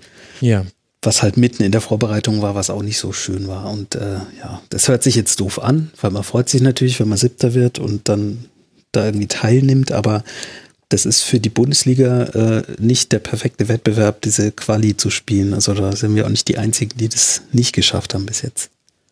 Genau, da haben wir ja auch ja, hier in der Runde noch. Hallo, genau. Sie hat es gleich verstanden, wer ja. gemeint ist. Es ist ja auch, es liegt ja am Konstrukt, wenn du halt, egal welche Mannschaft aus der Bundesliga, die ist da immer mitten in der Vorbereitung und spielt automatisch gegen eine Mannschaft, die schon mindestens zwei Runden gespielt hat. Und dann, ja, du kannst da nur verlieren. Also selbst wenn du irgendwie knapp dich durchmogelst, dann wird es auch heißen, uh, das war aber noch nicht das, was man sehen will. Also im Nachhinein, im Großen und Ganzen, war es vielleicht ganz gut, da direkt die erste Runde rauszufliegen. Muss man, so ehrlich muss man, glaube ich, sein. Ja, ja. Also das war für alle Hörerinnen und Hörer, die sich nicht mehr erinnern, gegen Dom Zahle ein 1 zu 0 im Hinspiel und dann ein 0 zu 2 im Rückspiel und zack war die Europa League-Saison vorbei für den SC Freiburg. Und bei Mainz erinnere ich mich gerade gar nicht mehr, wie der Gegner hieß, aber das war doch im hintersten rumänischen Hinterland. Wo wir früh rausgeflogen sind. Genau. Mika Ashtarak war das dann wahrscheinlich. Ah, wie konnte ich das vergessen? Oh Gott, ja. Wo wir De Blasis herhaben. Der hat damals noch De Blasis eben bei, bei Ashtarak gespielt, bei In Ashtarak. Und dann hat er uns so gut gefallen, dass wir ihn gleich von dort abgekauft haben. Na, dann war ja nicht alles schlecht an dieser Das ist ja eigentlich eine Ja, super ne? Geschichte dann wieder. Shopping-Tour. Das könnte dann ja der SC Freiburg vielleicht das nächste Mal auch so machen. Dann. Ja, die Hertha hat ja, glaube ich, mal äh, dann nicht mal im eigenen Stadion spielen können, weil irgendwie ein Konzert war, weil es halt noch nicht in der Saison ist, diese Termine. Das ist halt einfach, ist halt einfach ein absurdes, absurder Wettbewerb geworden. Naja. Ja, absolut. Also gut, aber dann haben wir ja die Transfers schon ganz gut umrissen und sind jetzt dann auch schon so ein bisschen in der Saison gelandet. Also Ausscheiden gegen Domzale. Und dann hast du jetzt zwar gerade gesagt, im Nachhinein vielleicht ganz gut, das kann sich aber nicht auf den Saisonstart beziehen, denn in den ersten sechs Spielen gab es vier Unentschieden und zwei sehr, sehr deutliche Niederlagen. Gegen Raber Leipzig und gegen Leverkusen hat man deutlich mit 1 zu 4 und 0 zu 4 verloren und ansonsten eben 0 zu 0, 0 zu 0, 1 zu 1, 0 zu 0. Also es waren nicht die Fußballfeste, die man da gefeiert hat. Nee, die waren es die ganze Saison eigentlich nicht. Die beiden äh, Auswärtsspiele, die du gesagt hast, Leipzig ist ja mein Heimspiel. Also ich wohne Viertelstunde zu Fuß vom Stadion weg in Leipzig. Und Leverkusen, das waren die beiden Spiele in der Saison, die ersten, die ich im Stadion war. Das ging gleich super los. Ich habe es dann auch eine Weile dran gegeben. ähm, nee, also da, das war diese Phase, wo wir zu Hause ganz okay und auswärts katastrophal waren. Und ähm, man muss vielleicht jetzt, kann jetzt schon verraten, dass die ganze Saison so war, dass wir, wenn wir gewonnen haben, nur einmal mit zwei Toren Unterschied gewonnen haben. Und es war am letzten Spieltag. Also die Spiele waren entweder ein richtiges Debakel auswärts dann meistens oder zu Hause sehr knapp in beide Richtungen. Also entweder halt, wie du sagst, ich glaube, wir haben noch nie so oft 0-0 gespielt in einer Saison wie jetzt. Oder halt mit einem Tor gewonnen, mit einem Tor verloren. Aber es war jetzt äh, zu Hause eigentlich immer relativ knapp. Auswärts hast du halt regelmäßig dann, ich glaube, das nächste Auswärtsspiel war dann in München mit fünf Toren. Mhm. Ähm, gut, kann man sagen, passiert, aber Ja, aber auch das dann erste Spiel von Jupp Heynckes, das war schlechtes Timing. super schlechtes Timing, ja. Und witzigerweise in der Rückrunde 0-4 zu Hause gegen Bayern verloren. Und das war mit das eines der besten Spiele eigentlich in der Rückrunde. also, naja, gegen die Bayern, das kann man ja so ein bisschen immer ausklammern, aber diese Auswärtsschwäche, das war schon echt eklatant. Und das ist auch so eine Sache, die, ähm, wenn du halt 17. bist in der Auswärtstabelle mit neun Punkten nach 34 Spielen, ähm, und regelmäßig hoch verloren hast. Und wenn du gewonnen hast, dann war das so, so ein Freakspiel in Köln dann zum Beispiel. Ähm, 4 zu 3 nach 0 zu 3, Ja, für alle, die da- sich nicht mehr erinnern. da fragst du dich dann, ob was, was schief läuft und ob was schief läuft und ob das jetzt fußballerische Gründe hat oder taktische Gründe hat, dass man das falsch angeht. Zwischendurch hieß es dann mal, ja, wir müssen uns einfach vorstellen, es ist ein Heimspiel und dann äh, mal irgendwie in Führung gehen. Und Sehr süß. Ja, also schlag mich, ich weiß es nicht, aber ich bin mir sicher, wir sind nicht ein einziges Mal in Führung gegangen, auswärts in der Saison. Ähm, der Plan hat schon mal nicht funktioniert. Und äh, ja, das, mich hat es irgendwann gewundert, dass man so ein bisschen das Gefühl hatte, ja, zu Hause alles cool, da können sie gewinnen oder verlieren zumindest nicht. Und auswärts weiß man eigentlich direkt, ja, man hat immer genau gewusst, was passiert. Du hast gewusst, die haben keine Chancen vorne, machen sie nicht, außer vielleicht ein Standard. Und hinten Harakiri teilweise. Also die wenigen guten Auswärtsspiele, und das ist wirklich bitter, ähm, also rein von der Punktausbeute jetzt, waren halt ein Spiel, das man gewonnen hat, wo man erstmal 0-3 zurücklag. Mhm. Waren ein 0-0 in Berlin, waren 1-1 in Hoffenheim durch einen komischen Elfmeter. Also da waren schon echt gruselige Sachen dabei einfach. Und das liegt vielleicht, ähm, das ist diese taktische Komponente, vielleicht so ein bisschen daran, dass so Systemspielereien, sage ich mal, immer noch weiter betrieben worden sind, die letzte Saison schon so ein bisschen angefangen haben mit diesem 3-5-2, was dann eher ja, eine Fünferkette statt einer Dreierkette bei uns automatisch geworden ist und auswärts sehr defensiv immer interpretiert wurde und du teilweise ähm, gerade das Spiel in Mainz ähm, mhm wird sich der ein oder andere, die ein oder andere hier erinnern, ähm, da hast du das Gefühl gehabt, ja, die, die pressen irgendwie so ein bisschen, aber eher nicht, damit sie den Ball kriegen, sondern damit die anderen den zwar verlieren, aber dann wissen sie auch nicht weiter und dann, ja. Es war auch sehr zaghaft, also so, es ja. war ungefähr so gepresst, wie ich jetzt meine Hand auf eine genau. heiße Kochplatte gelegt, pressen würde. Ja, auf, so, ganz kurz. Aber Du hattest auch Spiele gegen, gegen Bremen in der Rückrunde, das gewonnen wurde, wo es aber auch ähnlich war. Da hast du gedacht, so ja, sie, sie machen das jetzt, weil man es halt so macht. Aber wenn es dann klappt, dann wissen sie aber auch nicht, was jetzt passiert. Oder kommen irgendwie über die Außen äh, und bringen den Ball aber nie in die Mitte. Und das verunsichert dann die Spieler so sehr, dass sie es dann irgendwann gar nicht mehr probiert haben. Also Christian Günther, ein Unsung Hero absolut die Saison, der hat alle Spiele durchgespielt, aber der hatte eine Phase, wo du gedacht hast, jetzt trau dich halt. Du hast dich doch wenigstens immer getraut, noch irgendwas zu machen. Und es hat nie geklappt, über eine bestimmte Phase lang. Und dann hat das irgendwann drangegeben. Und zum Glück am Ende dann wieder sich so ein bisschen gefangen. Aber es war nie der Punkt in der Saison bis zum letzten Spieltag für mich, wo ich gesagt habe, okay, cool, der Knoten ist geplatzt, jetzt läuft's. Also auch nicht, das vergisst man ja so ein bisschen, auch nicht in dieser Phase, wo wir neun Spiele in Folge nicht verloren haben selbst da war es so, dass es spielerisch so zäh war, dass du immer gedacht hast, so, wow, was ist denn da los? Also, da hatten wir auch bei uns im, im Füchsle Talk teilweise was, was wie so Therapiestunden, wo, ja. wo wir den Grund gesucht haben und nicht gefunden haben, was da gerade los ist. Ja, und das hängt ja auch damit zusammen, dass der SC Freiburg auch spielerisch ein Gesicht gezeigt hat, was man zwar in Teilen der letzten Saison schon erahnen konnte, aber das Ganze hat sich nochmal verschärft in dieser Saison. Also ich habe es vorhin schon angesprochen, die Mannschaft, deren Trainer früher mal gesagt hat, mir wolle de Ball habe, immer. Ja, wir die hat jetzt den, genau, also äh, dieser Saison den niedrigsten Ballbesitz aller Bundesligisten, dazu noch eine relativ unterdurchschnittliche Passquote, also genau die Komponenten, dann noch die zweitmeisten langen Bälle aller Bundesligisten gespielt.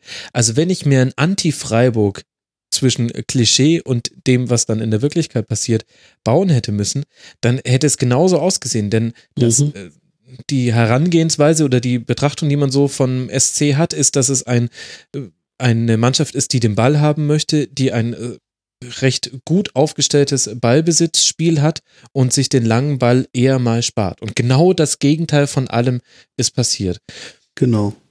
Also das, man kann das so ein bisschen erklären oder andersrum, ich erkläre mir das ein bisschen so, wie ich es jetzt gerade erklären werde, aber ich weiß nicht, ob es stimmt. Es klingt aber für mich logisch. Ähm, und das schon mal eine gute Voraussetzung. Ja, also der eine Aspekt ist natürlich, ähm, was wir vorhin schon hatten, dass bestimmte Transfers ein bisschen holprig waren und dass eigentlich so der Kreativspieler, ähm, der es dann rausreißen sollte, mit Jurek Grave sehr spät gekommen ist. Der hat sein erstes Spiel gemacht gegen Dortmund.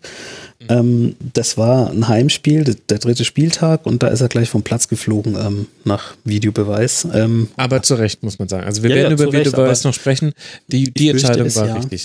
aber das war schon, also da ging es schon mal gut los für ihn.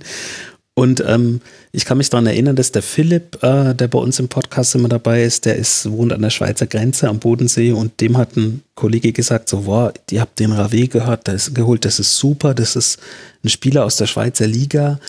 Das ist ungefähr so, wie wenn, ähm, ja, das ist so wie, wie der, wie wenn der Robben aus der Bundesliga weggeht. So ist es, dass der Rave aus der Schweizer Super League weggeht. Und da habe ich damals gedacht, so, wow, krass, und weiß aber mittlerweile, vielleicht hat er einfach gemeint, dass der sehr oft verletzt ist. Ich weiß es nicht. also der, der Kreativfaktor ist halt spät gekommen zur Mannschaft, war dann nicht wirklich eingespielt.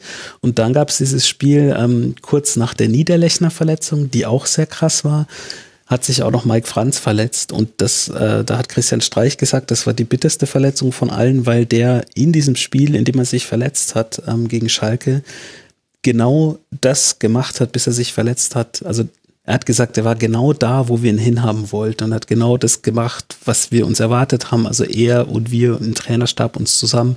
Und es hat super funktioniert. zack, verletzt raus, äh, bis zum ja, 32. Spieltag nicht mehr gespielt.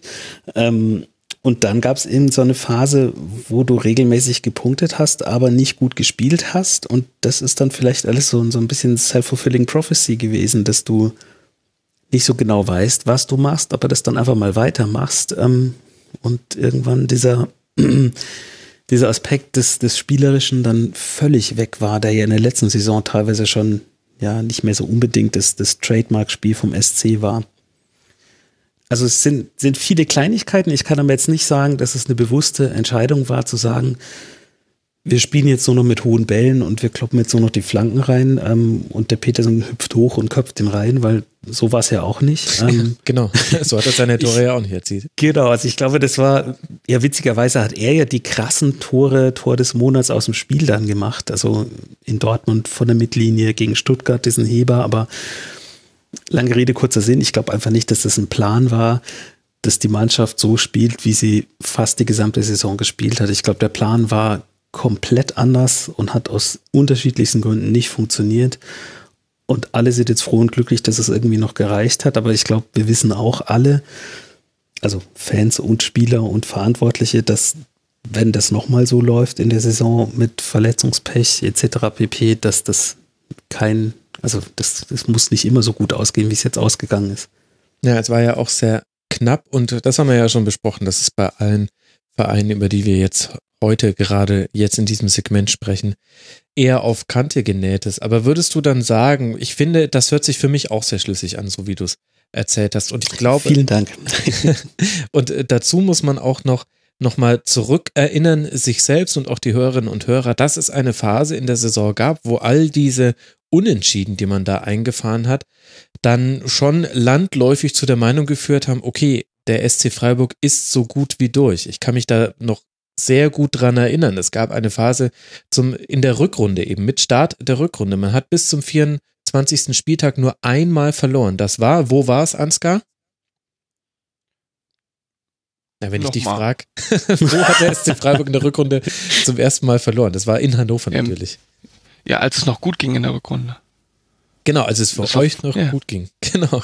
Das ist, äh, und genau umgedreht lief es für den SC Freiburg. Ich hätte jetzt fast gesagt, in diesem Sieg für Hannover 96 war dann die spätere Niederlage schon eingepreist. Nee, aber so kann man es natürlich nicht sagen. Aber bis zum 24. Spieltag in der kompletten Rückrunde nur einmal verloren. Und das war diese Phase, wo alle dann eben, oder viele gesagt haben, okay, der SC Freiburg, der bleibt so stabil. Und dann glaube ich eben auch, dass man so sagt, gut, es hat uns bis hierher gebracht, wir machen das jetzt weiter. Dann so testest du nicht, dann endest du nicht, genau. Und also ich nehme mich da auch nicht aus, ich habe das selber auch gedacht, weil wenn du dann ähm, aus so einer Serie ja kommst und siehst dann auf dem Spielplan, okay, wir spielen dann hintereinander noch gegen den 18., 17., 16., 15., ähm, ich glaube sogar in umgekehrter Reihenfolge, dann und du genau, denkst dir so, runtergearbeitet ja, in der Tabelle. Du brauchst eigentlich noch sechs Punkte und dann verlierst du aber die ersten drei von diesen vier Megaspielen gleich mal gegen Hamburg, gegen Mainz, gegen Wolfsburg. Wir sind die einzigen, die zweimal gegen Wolfsburg verloren haben und sind trotzdem am Ende vor Wolfsburg. Das ist eigentlich auch ein Wunder. Ähm, ja, dann wird's halt noch mal richtig spannend. Also letztlich war es ja so, man hat sehr lange gesagt, naja, wir brauchen noch zwei Siege. Die kamen dann aber auch erst dann in den letzten drei Spielen. Genau, und sehr, sehr dramatisch gegen den ersten FC Köln am 32. Spieltag schon 2 zu 0 geführt, dann noch innerhalb von sieben Minuten in der 82. und 89. oder so um den Dreh rum den Ausgleich kassiert und dann noch irgendwie das 3 zu 2 gemacht. Und also dann, fast das Spiegelbild der Hinrunde, also in dem Genau. In diesen beiden Spielen. Ihr und Köln, das waren die, waren die Highlights der Saison, so von der Dramatik her totale Freakspiele. Und wenn man ja, dann noch als Erzähler weiß, bin ich ganz vergessen. Also. ja, gut, für dieses Segment, sag ich. Ja, okay, ja, für dieses Segment okay. waren es die Highlight-Spiele. Das kann Also das, das Köln-Rückspiel, da ist mir wirklich richtig, richtig schlecht geworden. Also da habe ich, äh, glaube ich, da habe ich gearbeitet an dem Tag und habe zu meinem Redakteur auch gesagt, du kannst mich mit Mertesacker anreden heute. Ich muss ständig rausrennen. Ähm, und dann habe ich gesehen, oh Gott, jetzt wird der Pizarro eingewechselt.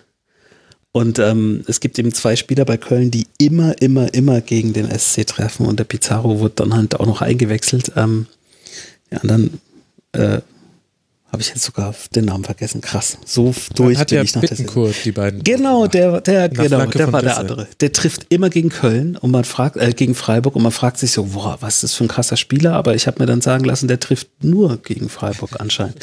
Und Ja, dann Pizarro freuen ja zu auch- hören, dass er in der Liga geblieben ist. Ja, Ja, genau. Schön, dass Happenheim ihn für euch in der. Liga halten konnte. Nee, also Pizarro kommt und dann habe ich gedacht, oh Gott, und dann ist er ja wirklich kurz vor 3-2 für Köln so vorbeigerutscht und da, ach, meine Nerven. Und gegen Augsburg war es dann noch schlimmer, aber ja, jetzt haben wir die halbe Saison, glaube ich, ausgelassen, weil wir nur über diese beiden Spiele reden. Ja, aber ist halt der, der, ähm, sag mal, das Segment der Einigkeit, weil auch ihr seid dann am 24. irgendwo falsch abgebogen, als ihr euch zu sicher gefühlt habt. Das ist Absolut. ja quasi wie bei uns.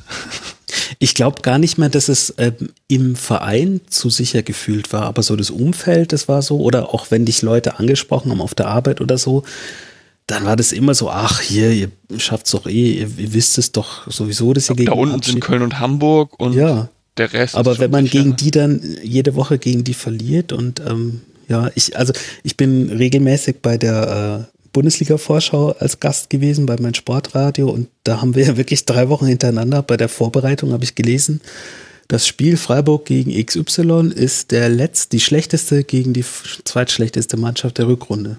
Drei Wochen hintereinander. Und dann, Und dann, haben, hat immer so, die, die andere Mannschaft gewonnen und dann kam, war die andere ja, ja, die genau. Weil die haben dann immer gegen uns und ja, das hat sich dann fröhlich abgewechselt und dann zweifelst du dann schon so ein bisschen an dir selber. Aber das ist wirklich vielleicht der, der eine positive Punkt der Saison neben Nils Petersen, der der mega positive Punkt der Saison ist. Ähm, dass das so, wie es passiert ist, nicht geplant war. Also davon gehe ich sehr fest aus und ähm, ich weiß auch nicht, äh, ob das so nochmal in der Form stattfinden wird. Also ich hoffe, dass wir noch mehr positive Punkte finden, als dass das nicht geplant war, denn das war auch bei Hannover und bei Mainz alles so nicht geplant. Aber wenn wir jetzt schon bei Zweifel sind und bei der Frage Außenwahrnehmung, Innenwahrnehmung, dann muss ich sehr viel an Christian Streich denken. Er ist einer der polarisierendsten Trainer der Bundesliga und ja auch jemand, der sein Herz auf der Zunge trägt, im Guten wie im Schlechten.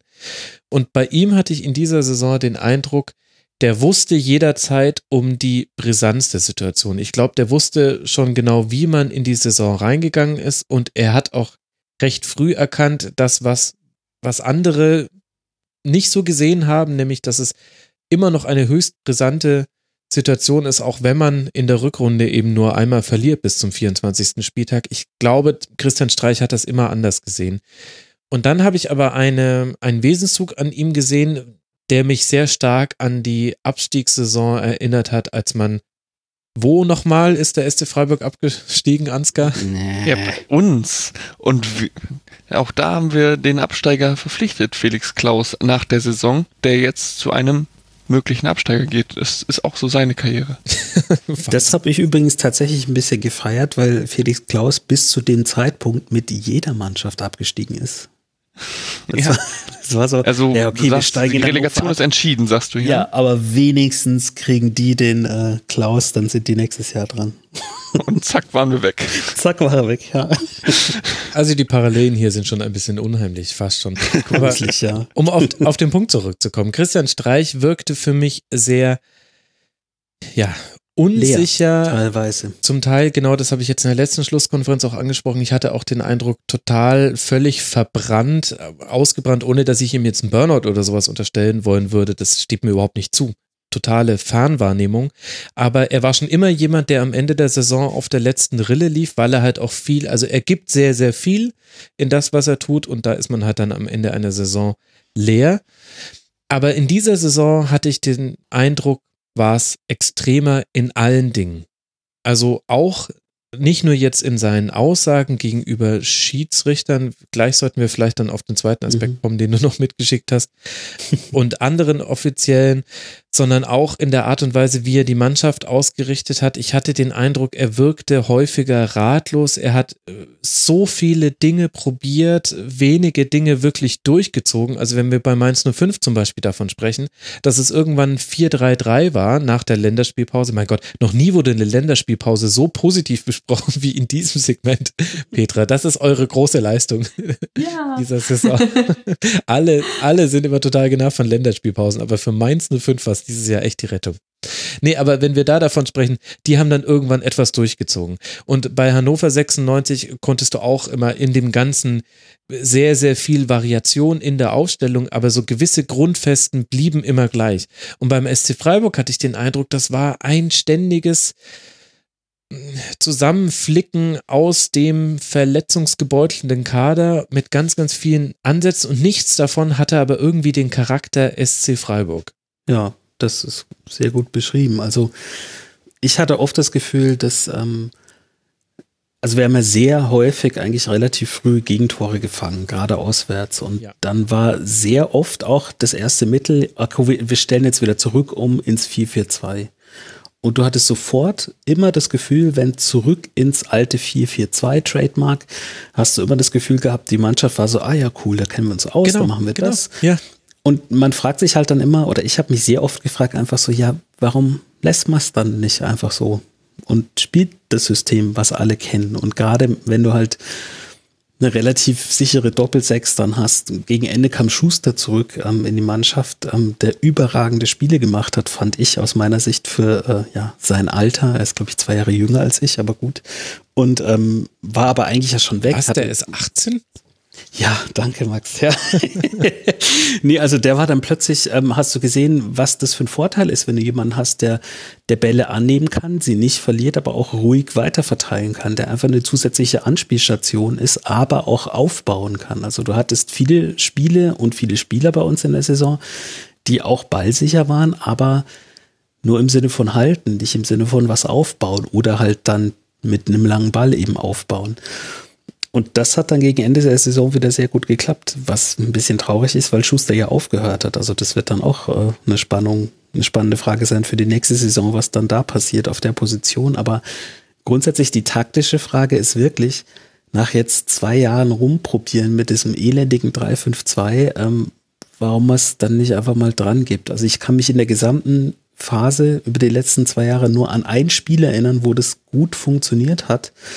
Und das war gegen Hoffenheim in der letzten Saison oder in der vorigen Saison, wo man wirklich, da haben der Streich und der Nagelsmann sich so gebettelt, wer schneller umstellt und wer als erster dann wieder reagiert und hin und her. Und das war von oben super spannend anzuschauen, aber das war halt ein Spiel von ja 68 und alle anderen Spiele im 352 waren aus meiner Sicht jetzt nicht so, dass ich sage, okay, wir müssen das jetzt unbedingt das Megaprojekt Taktik Umstellung weiterverfolgen, wenn es offensichtlich in der DNA äh, der Mannschaft nicht drin ist oder wenn in der DNA ein System drin ist, was einfach besser funktioniert. Warum bleibt man dann nicht dabei?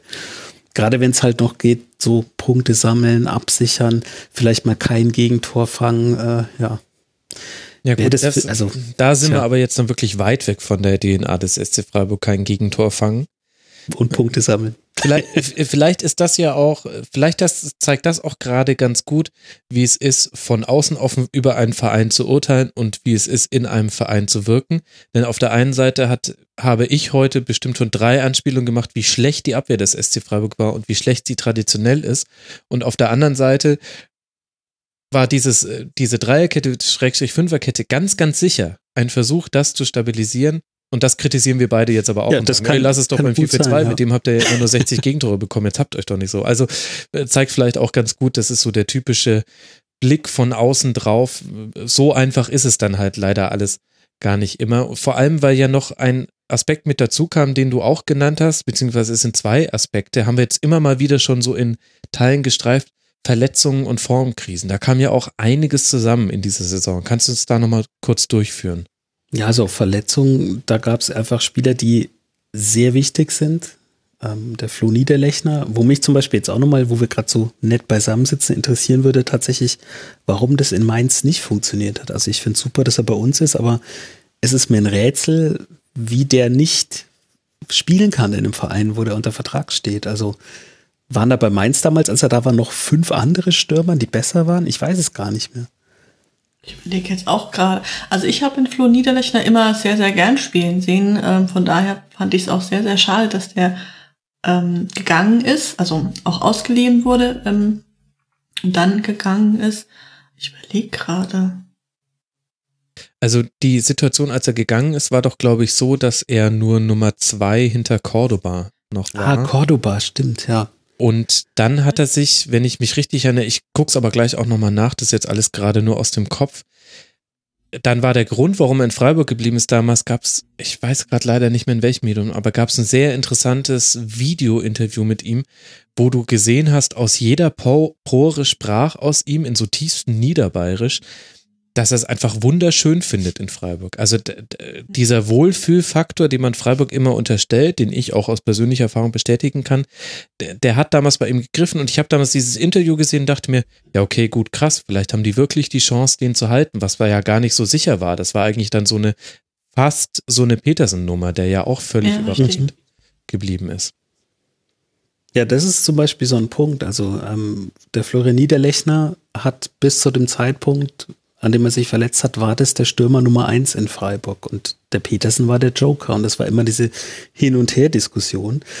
Ähm, und dann bricht er sich die Kniescheibe. Also da gibt's ja auch, mal, wenn er sich irgendwas, äh, ja, was leichteres wäre schöner gewesen. Ich überlege gerade, ob er sich die Kniescheibe äh, gebrochen hat oder ob das tatsächlich äh, Mike Franz war. Nee, es war die Kniescheibe. Okay. Niederlechner.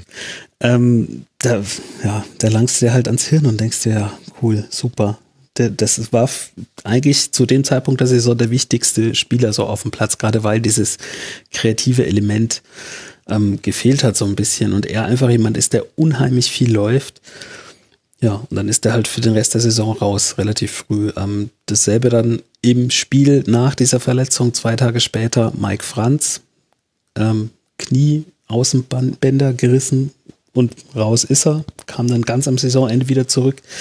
Auch ein unheimlich wichtiger Spieler für die Mannschaft, der auch ähm, jemand ist, der halt die, die anderen Spieler mitreißen kann, wenn es mal nicht so läuft. Und wir haben schon auch so ein paar Kandidaten, die dann so, oh, läuft nicht, Kopf runter sind. Und der ist dann jemand, der die nochmal wach schüttelt. Auch ein Faktor, der, der dann echt gefehlt hat über die ganze Saison. Dann äh, war Abrashi, ist schon verletzt in die Saison gegangen, kam dann irgendwann zurück in einer Phase, wo er sehr wichtig war, weil er eben dann auf der Sechs gespielt hat und dann quasi so ein bisschen diesen Franz-Faktor erfüllt hat, wo er eben dann so ein bisschen, ja, arschig mal ein Bein reingestellt und ein bisschen die anderen angebrüllt hat. Dann Scheint mit dem Nachnamen zusammenhängen. Ja, möglicherweise. Dann hat er sich auch direkt wieder äh, verletzt. Höfler, der aus beider Sicht einer der wichtigsten Spieler ist für Freiburg, ähm, total unterschätzt ist von, von den meisten eigentlich. Ähm, der war sehr oft verletzt ähm, oder krank oder ja, also das war einfach so eine Häufung von, von Verletzungen, die ich so äh, mich nicht erinnern kann, dass es mal so, so extrem war. Rave wurde geholt, um der kreative Spieler zu werden, Trademark. Der war eigentlich die ganze Saison verletzt, wenn man jetzt sich so zurückversetzt. Also hatten wir eben schon den Gag, das war eben dieser Robbenfaktor. Vielleicht hat er das so gemeint, der Kollege aus, aus der Schweiz. Also verletzungsmäßig war es schon echt, äh, echt anstrengend und das führt dann vielleicht auch ein Stück weit dazu, dass du halt dann, obwohl du halt, und das ist so ein bisschen die Ironie dabei, den größten Kader aller Zeiten hattest beim SC mit 33 Spielern, ähm, dass du dich quasi am Donnerstag mal so umguckst, ja, wer kann denn noch laufen? Ja, okay.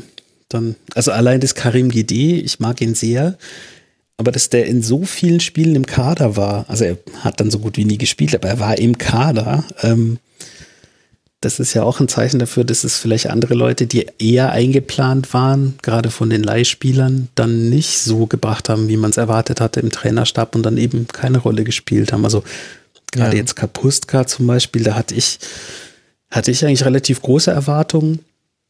Ich habe den dann im Pokal gesehen, da wurde er eingewechselt und ähm, der Pokal, erste Runde, da stehst du ja direkt am, an der Außenlinie immer in Halberstadt, das war sehr schön. ähm, und da hast du irgendwann gedacht, so, boah, der wurde doch gerade erst eingewechselt und das ist das erste Saisonspiel ähm, nach dem Europacup. Ähm, wieso ist der denn schon so fertig? Der pustet ja schon, da hat der keine Luft mehr und der ist doch gerade mal zehn Minuten drauf. Und dachtest dann aber noch so, na ja, die Vorbereitung war vielleicht stressig und keine Ahnung, der fängt sich, aber der hat sich eigentlich nie gefangen und in die Mannschaft reingespielt und viele andere Spieler hatten auch so so Formkrisen, beziehungsweise eher haben nicht den nächsten Schritt gemacht oder eher einen Schritt zurück gemacht. Also Haberer zum Beispiel ähm, Ja. wäre ein Kandidat gewesen für die Philipp-Rolle. Der hatte mal so ein kleines äh, Zwischenhoch, aber war dann ist da eigentlich komplett äh, abgetaucht, finde ich. Auch Stenzel, ähm, wo ich mich sehr gefreut habe, dass er nach der Leihe fest verpflichtet wurde aus Dortmund, auch für relativ viel Geld. Also vier Millionen Euro ist nicht wenig für uns nach wie vor. Äh, ja, hat dann auch eher einen Schritt zurück gemacht, finde ich. Terrazino Neuzugang eigentlich gut reingekommen, weil man dachte auch so, ah ja, der muss sich nicht groß eingewöhnen, der war ja schon mal da, der kennt das System und alles. Aber ähm, ja, stark angefangen und dann stark nachgelassen wieder eigentlich aus meiner Sicht. Dann gab es Spieler, die einfach überhaupt keine Rolle gespielt haben, aber halt im Kader waren. Also ein, ein Jan Meffert, ein Injowski, Ryan Kent, das waren einfach alle Spieler, wo du dachtest, wir haben so viele, was ist denn mit denen? Und ja, so, so eine Gesamtgemengelage, wo man sich dann eben fragt, ja, wie kann das sein, dass man so einen großen Kader hat, ähm, klar mit Verletzungen, aber die waren ja auch jetzt nicht immer alle gleichzeitig verletzt. Und dann hast du doch teilweise wieder immer die gleichen auf dem Platz und es funktioniert nicht. Und die nächste Woche spielen sie wieder und du, du wirst halt irgendwie immer ratloser. Und das ist was, wo ich dann bei dir bin. Man hatte zwischenzeitlich dann auch das Gefühl, ähm, ja, dass die Verantwortlichen vielleicht auch so ein bisschen ratlos waren zwischendurch mal. Und also wenn dann der Tipp kommt oder die Taktik ist, ja, wir spielen jetzt nächste Woche auswärts, wir müssen uns einfach vorstellen, wir spielen zu Hause, dann hört sich das jetzt ja nicht so nach der Any Given Sunday Motivationsrede von Al Pacino an, sondern eher so, ja, ach, ich weiß jetzt auch nicht. Allerdings. Und vielleicht spielt da aber noch mit rein, wenn wir jetzt schon bei vielen negativen Faktoren sind, dass ihr ja auch eine fast schon groteske Beziehung zum Videoassistenten entwickelt habt. Also ich glaube, das wird jetzt dann im Segment, was jetzt noch folgt, mit dem ersten FC Köln noch ein bisschen auf die Spitze getrieben werden. Aber was der SC Freiburg so erlebt hat, war schon auch relativ krude. Einmal eine rote Karte gegen Soyunchi sehr früh, 13. Minute war es, glaube ich, im Auswärtsspiel beim VfB Stuttgart, die man geben kann, aber nicht muss. Und ich referiere jetzt nur die Highlights und da wären zum einen Sportgerichtsauseinandersetzung Nummer eins, Nies Petersen, der eine gelbe Karte nicht wahrnimmt und dann wegen Motzens eine gelb-rote Karte sieht. Das wurde dann revidiert und Sportgerichtsauseinandersetzung Nummer, ja nicht Nummer zwei, denn darauf wurde verzichtet. Ein Strafstoß der gegeben wurde, nachdem schon zur Halbzeit gepfiffen wurde und der Schiedsrichter das Spielfeld schon verlassen hatte. Da wird sich auch die Petra noch sehr gut dran erinnern. Das war für Mainz 05 ein ganz, ganz wichtiges Spiel damals. Montagabend 2 zu 0 gewonnen. Der SC Freiburg fürchterlich passiv gespielt, allein deshalb schon nicht verdient dieser Sieg. Aber das Zustandekommen war natürlich irre. Ich weiß gar nicht, Petra, ob du im Stadion warst. Ich war nicht im Stadion. Nee, ich habe es von daheim gesehen tatsächlich. Warst du denn wenigstens noch vor dem Fernseher oder hast du dir da schon. Ja. nee, ich war tatsächlich vor, vor dem Fernseher. Ähm, hat auch, glaube ich, noch. Ähm, Muss man ja fragen bei der, bei der Nummer. Ja. Also. es, ist, es ist tatsächlich so, es ist tatsächlich so. Ähm, also ich, ich weiß gar nicht, wie das, wie ich das erlebt habe. Ich nehme an, ich habe wahrscheinlich geguckt und ja, wie man dann, dann hat man vielleicht schon das Handy in der Hand und schielt noch mal hin und sieht die stoppen alle die, die Schiedsrichter und reden und äh, machen da Handzeichen und ich glaube, ich bin einfach nur einmal ganz, ganz laut losgelacht, weil ich dachte, das kann jetzt, ist das echt? Ist das jetzt, ja, wirklich Videoassistent? Äh, äh, was ist da los? Und ähm, habe mich natürlich gefreut. Also ich meine, das, ich würde jetzt lügen, wenn ich nicht sagen würde, dass ich mich darüber ähm, nicht gefreut hätte, ja. Ähm, ja. Es, war, es war sehr skurril. Vor allem dann auch mit dem, was danach kam, fand ich. Dass dann der DFB erst sagt, nee, nee, wir haben ja Kontaktaufnahme, war ganz klar auf dem Feld. Mhm. Äh, entspannt euch mal alle. Und dann sagt der SC Freiburg, na gut, wir wollen jetzt auch die, die erneute Unruhe vermeiden. Komm, wir verzichten auf die Sportgerichtsauseinandersetzung. Äh, und dann sagt der DFB, ach ja, übrigens, er hatte den, den Dongel gar nicht im Ohr, er hat es vielleicht gar mhm. nicht gehört. Und man denkt sich so, mhm. what? Das also wenn ja der SC lustig. Also runtergegangen wäre, dann hätte ich das nochmal in einer anderen Art und Weise thematisiert thematisiert. also wenn du überlegst, wie es vor der Saison hieß, dass das total doof ist, dass es eingeführt wird, weil dann kann man ja über nichts mehr diskutieren. Ja. Und letzten Endes diskutierst du darüber, wie viel Prozent vom Schiedsrichter zur Halbzeit noch auf dem Platz waren oder nicht. Dann ja, diskutiere ich eigentlich lieber über eine klare Fehlentscheidung oder nicht, als über solche. Wenn wenigstens die Seitenauslinie kalibriert ist. Ja, genau. Ja. Und das Ganze den, äh, also den Zuschauern eben auch zugänglich gemacht wird. Das, das wäre auch. Ja, das wird ja bei der WM jetzt kommen. Also habe ich bei der Pressevorschau jetzt gesehen. Da ist aber dann der, der Freak-Faktor höher, weil dann natürlich ganz viele Schiedsrichter sind, die das noch nie verwendet haben. Und ich glaube, Ja, da wird es, ja, glaube ich, ja, noch ja. lustiger. Oder Oh. unlustiger. Aber das, das Skurrile ist ja eigentlich, dass äh, es gibt ja diese, die ich eigentlich furchtbar finde, aber ich habe es dann nach dieser Saison mir doch mal angeschaut. Es gibt ja diese wahre Tabelle. Und ähm, ja, da wären wir aber 17. Also ist es eher so ein gefühlter Faktor. Und ich glaube, dass das auch so ein Stück weit ähm, damit reinspielt bei, bei Christian Streich und wie er am Ende der Saison gewirkt hat. Wenn du die Sachen beeinflusst, die du beeinflussen kannst, also Trainingsarbeit, Aufstellung, Taktik etc. Und dann aber gefühlt, wie gesagt, ständig Sachen sind, die du nicht beeinflussen kannst, dann ist, dann weißt du vielleicht auch einfach irgendwann nicht mehr weiter und denkst dir so, ach, was ist denn da los? Und wenn man zum Beispiel bei dieser gelb-roten Karte mit Nils Petersen, ähm, da haben ja danach alle geschrieben, als sie aufgehoben wurde, dass das, das Abendland untergeht und das ist jetzt, der Fußball muss ab, eingestellt werden, weil natürlich jetzt alle Spieler gleich weggehen, wenn die gelb sind. Ja, es ist alles nicht passiert, also Blödsinn. Nur ähm, der Treppenwitz ist eigentlich, dass dieser Schiedsrichter derselbe war, der in der Hinrunde in Stuttgart den Soyuncu eben in der zwölften Minute vom Platz gestellt hat für eine Sache, die, naja, nicht hätte sein müssen. Und dass der sich vor dem Spiel bei Christian Streich dafür entschuldigt hat. So, ja, okay, alles wieder gut. Und dann geht's so ab. Das ist halt alles so, ja, auch wieder so Telenovela-mäßig jetzt, wo du dir denkst, so, hallo, jetzt vom Hundertsten ins Tausend, jetzt wird's langsam unwürdig, äh, nicht unwürdig, aber unglaubwürdig. Ähm, einfach ganz, ganz komische Sachen, die da passiert sind. Und dann, ja, also ich hatte komischerweise Anfang der Rückrunde das Gefühl, dass es besser geworden ist, einfach weil es in unseren Spielen nicht mehr vorgekommen ist. Hab mir dann aber sagen lassen von äh, Kölnern und Hamburgern, dass das noch viel schlimmer geworden ist. ähm, ja. Ist immer Also eine ich- Frage des Empfindens, aber das werden wir noch Genau. ausführlich im, im Schiedsrichtersegment des Rasenfunk Royals. Ich glaube, die eigentliche Frage ist nicht, ob das gut ist oder schlecht ist oder bliblablub. Man muss, glaube ich, einfach wirklich klar für alle definieren, was diese kann- und muss-Entscheidungen sind oder ja, 90, 10 Prozent Entscheidungen, ja, nein. Weil im Endeffekt diskutiert man dann, wenn man es runterbricht, bei jeder Entscheidung, die getroffen wird oder nicht getroffen wird, darüber, hätte er was sagen dürfen, ja oder nein, oder hätte er nichts sagen müssen oder hätte er was sagen müssen. Und das muss, glaube ich, definiert werden, klar. Und dann, glaube ich, sind wir da eher so alle auf einer Linie wieder. Aber nachdem das ja immer anders ist, ist das, glaube ich, sehr schwierig, weil es ja auch, das ist ja nicht immer, das ist ja kein Roboter, der Videoschiedsrichter. Das ist ja immer jemand anders. Genau. Und das Also- wird diesen Kann-Bereich auch immer geben. Ja. Ich glaube, im Grunde ist es, glaube ich, eine Frage, über was man sich lieber aufregen möchte. Ja, Mögen genau. wir uns über die Fehlentscheidung auf, äh, aufregen und dafür wird dann aber das Spiel nicht unterbrochen?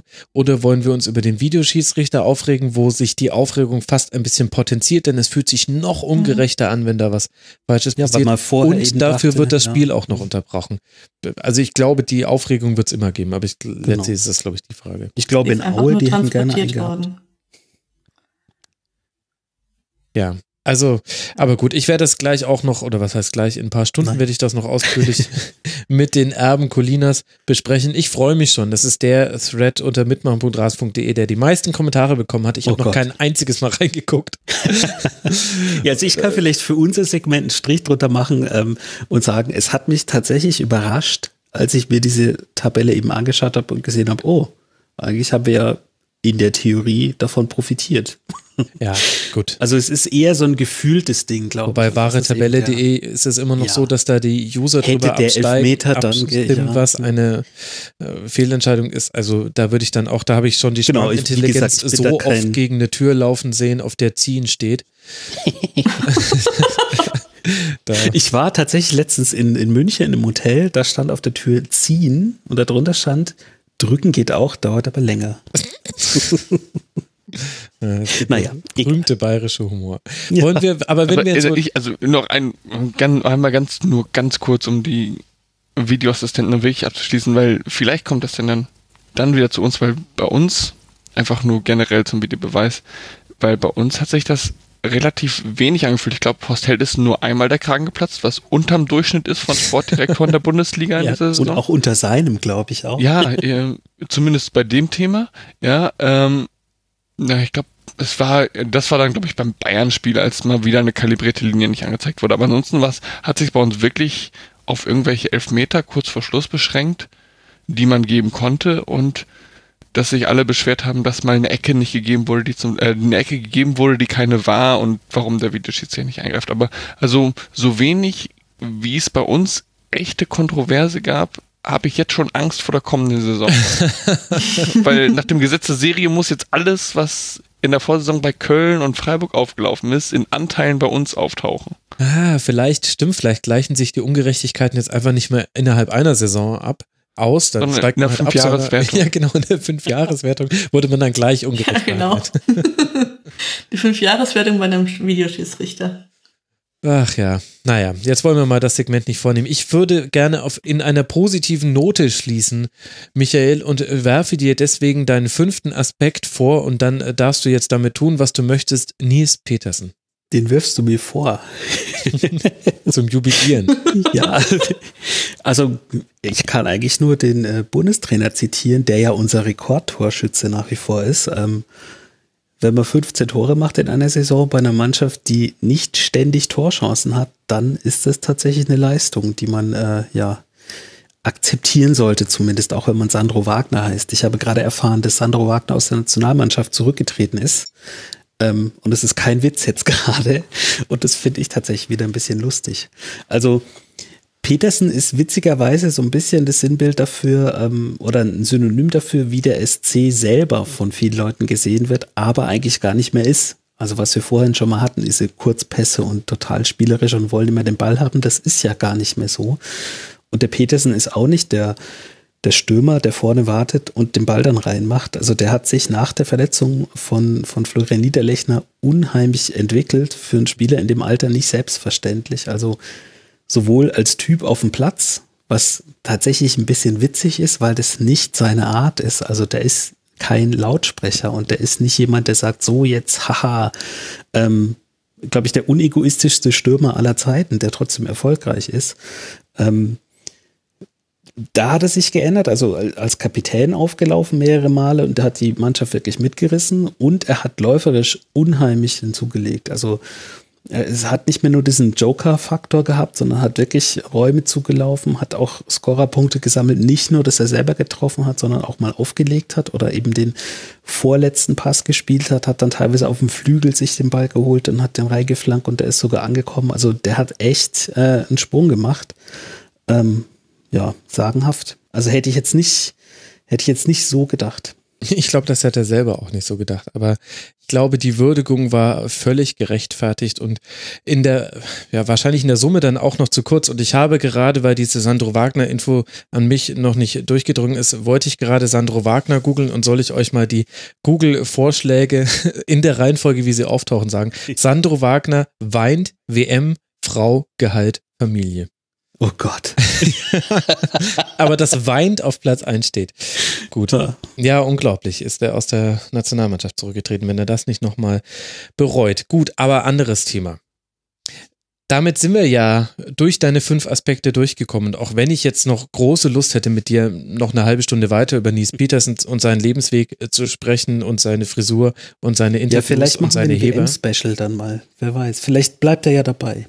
Genau, wir machen dann nach dem WM-Finale, wenn er uns in der 113. Minute zum WM-Sieg gelupft hat aus äh, 40 Metern, dann können wir nochmal sprechen. Aber vorher musst du mir bitte die Frage beantworten. Also sonst kann ich euch alle nicht entlassen in diesen Abend. Was ist denn die Saison 2017, 2018 des SC Freiburg als Seriencharakter? Ja, ich habe ein bisschen geschwitzt vorhin, weil ich habe gedacht, ich bin mir sicher, dass ich jemanden habe, den ihr alle gar nicht kennt, aber dann kam die Begründung aus Mainz und ich habe gedacht, oh Gott, hat die den jetzt auch? Nein, hat sie nicht. Sie hat JD gesagt, aber mit exakt der gleichen Begründung. Also Stark Edwig. ich Es, es ist das habe- Segment der Harmonie. Es Ja, ist halt schon so ein bisschen. der Harmonie. Aber halt auch, weil ihr es alle gepackt habt. Das ist immer so. Die 13, 14, 15, die sind immer super entspannt und super gut drauf. Nee, also ich habe äh, den jungen Kik Butowski, ähm, den ihr alle nicht kennen werdet. Das ist eine Disney-Serie, äh, die ich von der Arbeit kenne. Ähm, das ist ein kleiner Stuntman, der will der waghalsigste Stuntman der Welt werden. Und äh, am Anfang jeder Folge probiert er einen Stunt aus, der nicht funktioniert und dann sind alle so, hahaha, das ist, klappt ja eh nicht, der schafft es ja sowieso nicht. Am Ende funktioniert das dann doch und alle sind fröhlich und happy und freuen sich und jeder mag ihn. Er ist bunt, er ist lustig. Kick Butowski. Kick Butowski, okay, ich ja. werde das auf jeden Fall googeln und. Also es ist der deutsche Name, er wird natürlich im englischen Original anders ausgesprochen, wie man sich äh, denken kann. Hat denn schon jemand gesagt, äh, Dr. Josef Roth? Max? Nein. Das ist der, äh, der Gerichtsmediziner aus dem Kölner Tatort, der da im Keller vor sich hin äh, Ah, nee. Ja. Nee, hat noch niemand gesagt. Ja, der, der war auf der Shortlist bei mir. Ah ja, okay. Nee, aber wir bleiben gerne bei Kick Butowski. Und wenn du jetzt schon hier irgendwelche Stuntman-Helden aus Disney-Serien mit reinbringst, dann möchte ich mal sagen, liebe Hörerinnen und Hörer, schaut den Film Hot Rod mit Vollgas durch die Hölle. Das ist mein Stuntman-Film, der ist richtig lustig. Kann ich sehr empfehlen. Da musste ich jetzt gerade wieder dran denken mit Andy Samberg. Das war mein erster Gedanke. Ja, ich finde, damit haben wir doch alle diese drei Vereine sehr schön beschrieben und es zeigt sich auch mal wieder, man hätte noch viel, viel länger über jeden einzelnen sprechen können. Aber irgendwo muss man ja dann auch mal einen Punkt machen. Ihr wollt ja jetzt auch sicherlich alle das Europa League-Finale im Real Life sehen, womit ich auch verraten habe, wann wir heute aufgenommen haben. Soll ich euch verraten, wie es ausgegangen ist? Ja, bitte. Ich könnte es, ja. nee, nee, natürlich anders. Es fängt gleich an und ich tippe jetzt einfach mal, ich tippe auf klares 3 zu 0 für Atletico. Ich glaube, das erste Tor macht Griezmann. ist aber nur so ein Gefühl. Ja, auf jeden Fall. Werde ich jetzt die äh, Wette platzieren. ja, genau. genau. Würde ich auch gleich den Cash-Out nehmen, Ansgar. Also Atletico hat das Ding gemacht. Ich danke euch sehr. Das hat großen Spaß gemacht in dieser sehr, sehr sympathischen äh, Dreierrunde.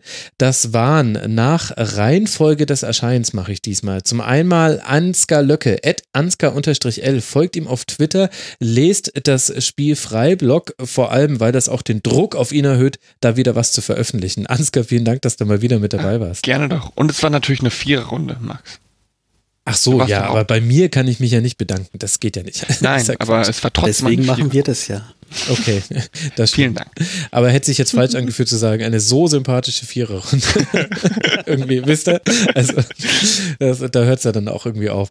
Aber auch herzlichen Dank an Petra Tabarelli. Sehr, sehr schönes Rasenfunkdebüt. At Clio MZ, Clio mit C-L-I-O und dann MZ wie Mainz. Und ich empfehle sehr nachspielzeiten.de, beziehungsweise eigentlich alles, was du so machst. Vielen Dank, Petra, dass du mal mit dabei warst im Rasenfunk. Dankeschön auch dir.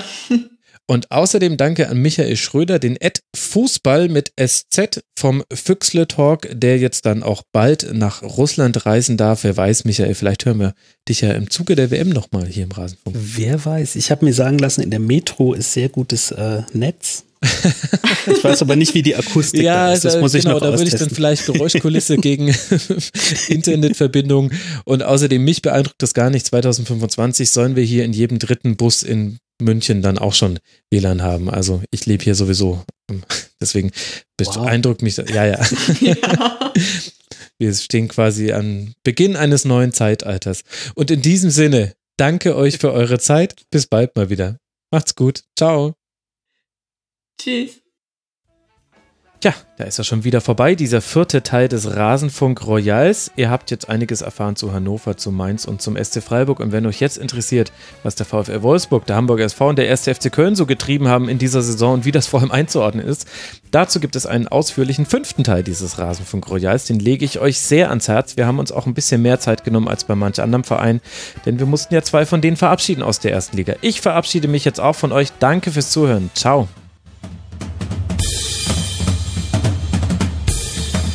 Das war die Rasenfunk-Schlusskonferenz. Wir gehen nun zurück in die angeschlossenen Funkhäuser.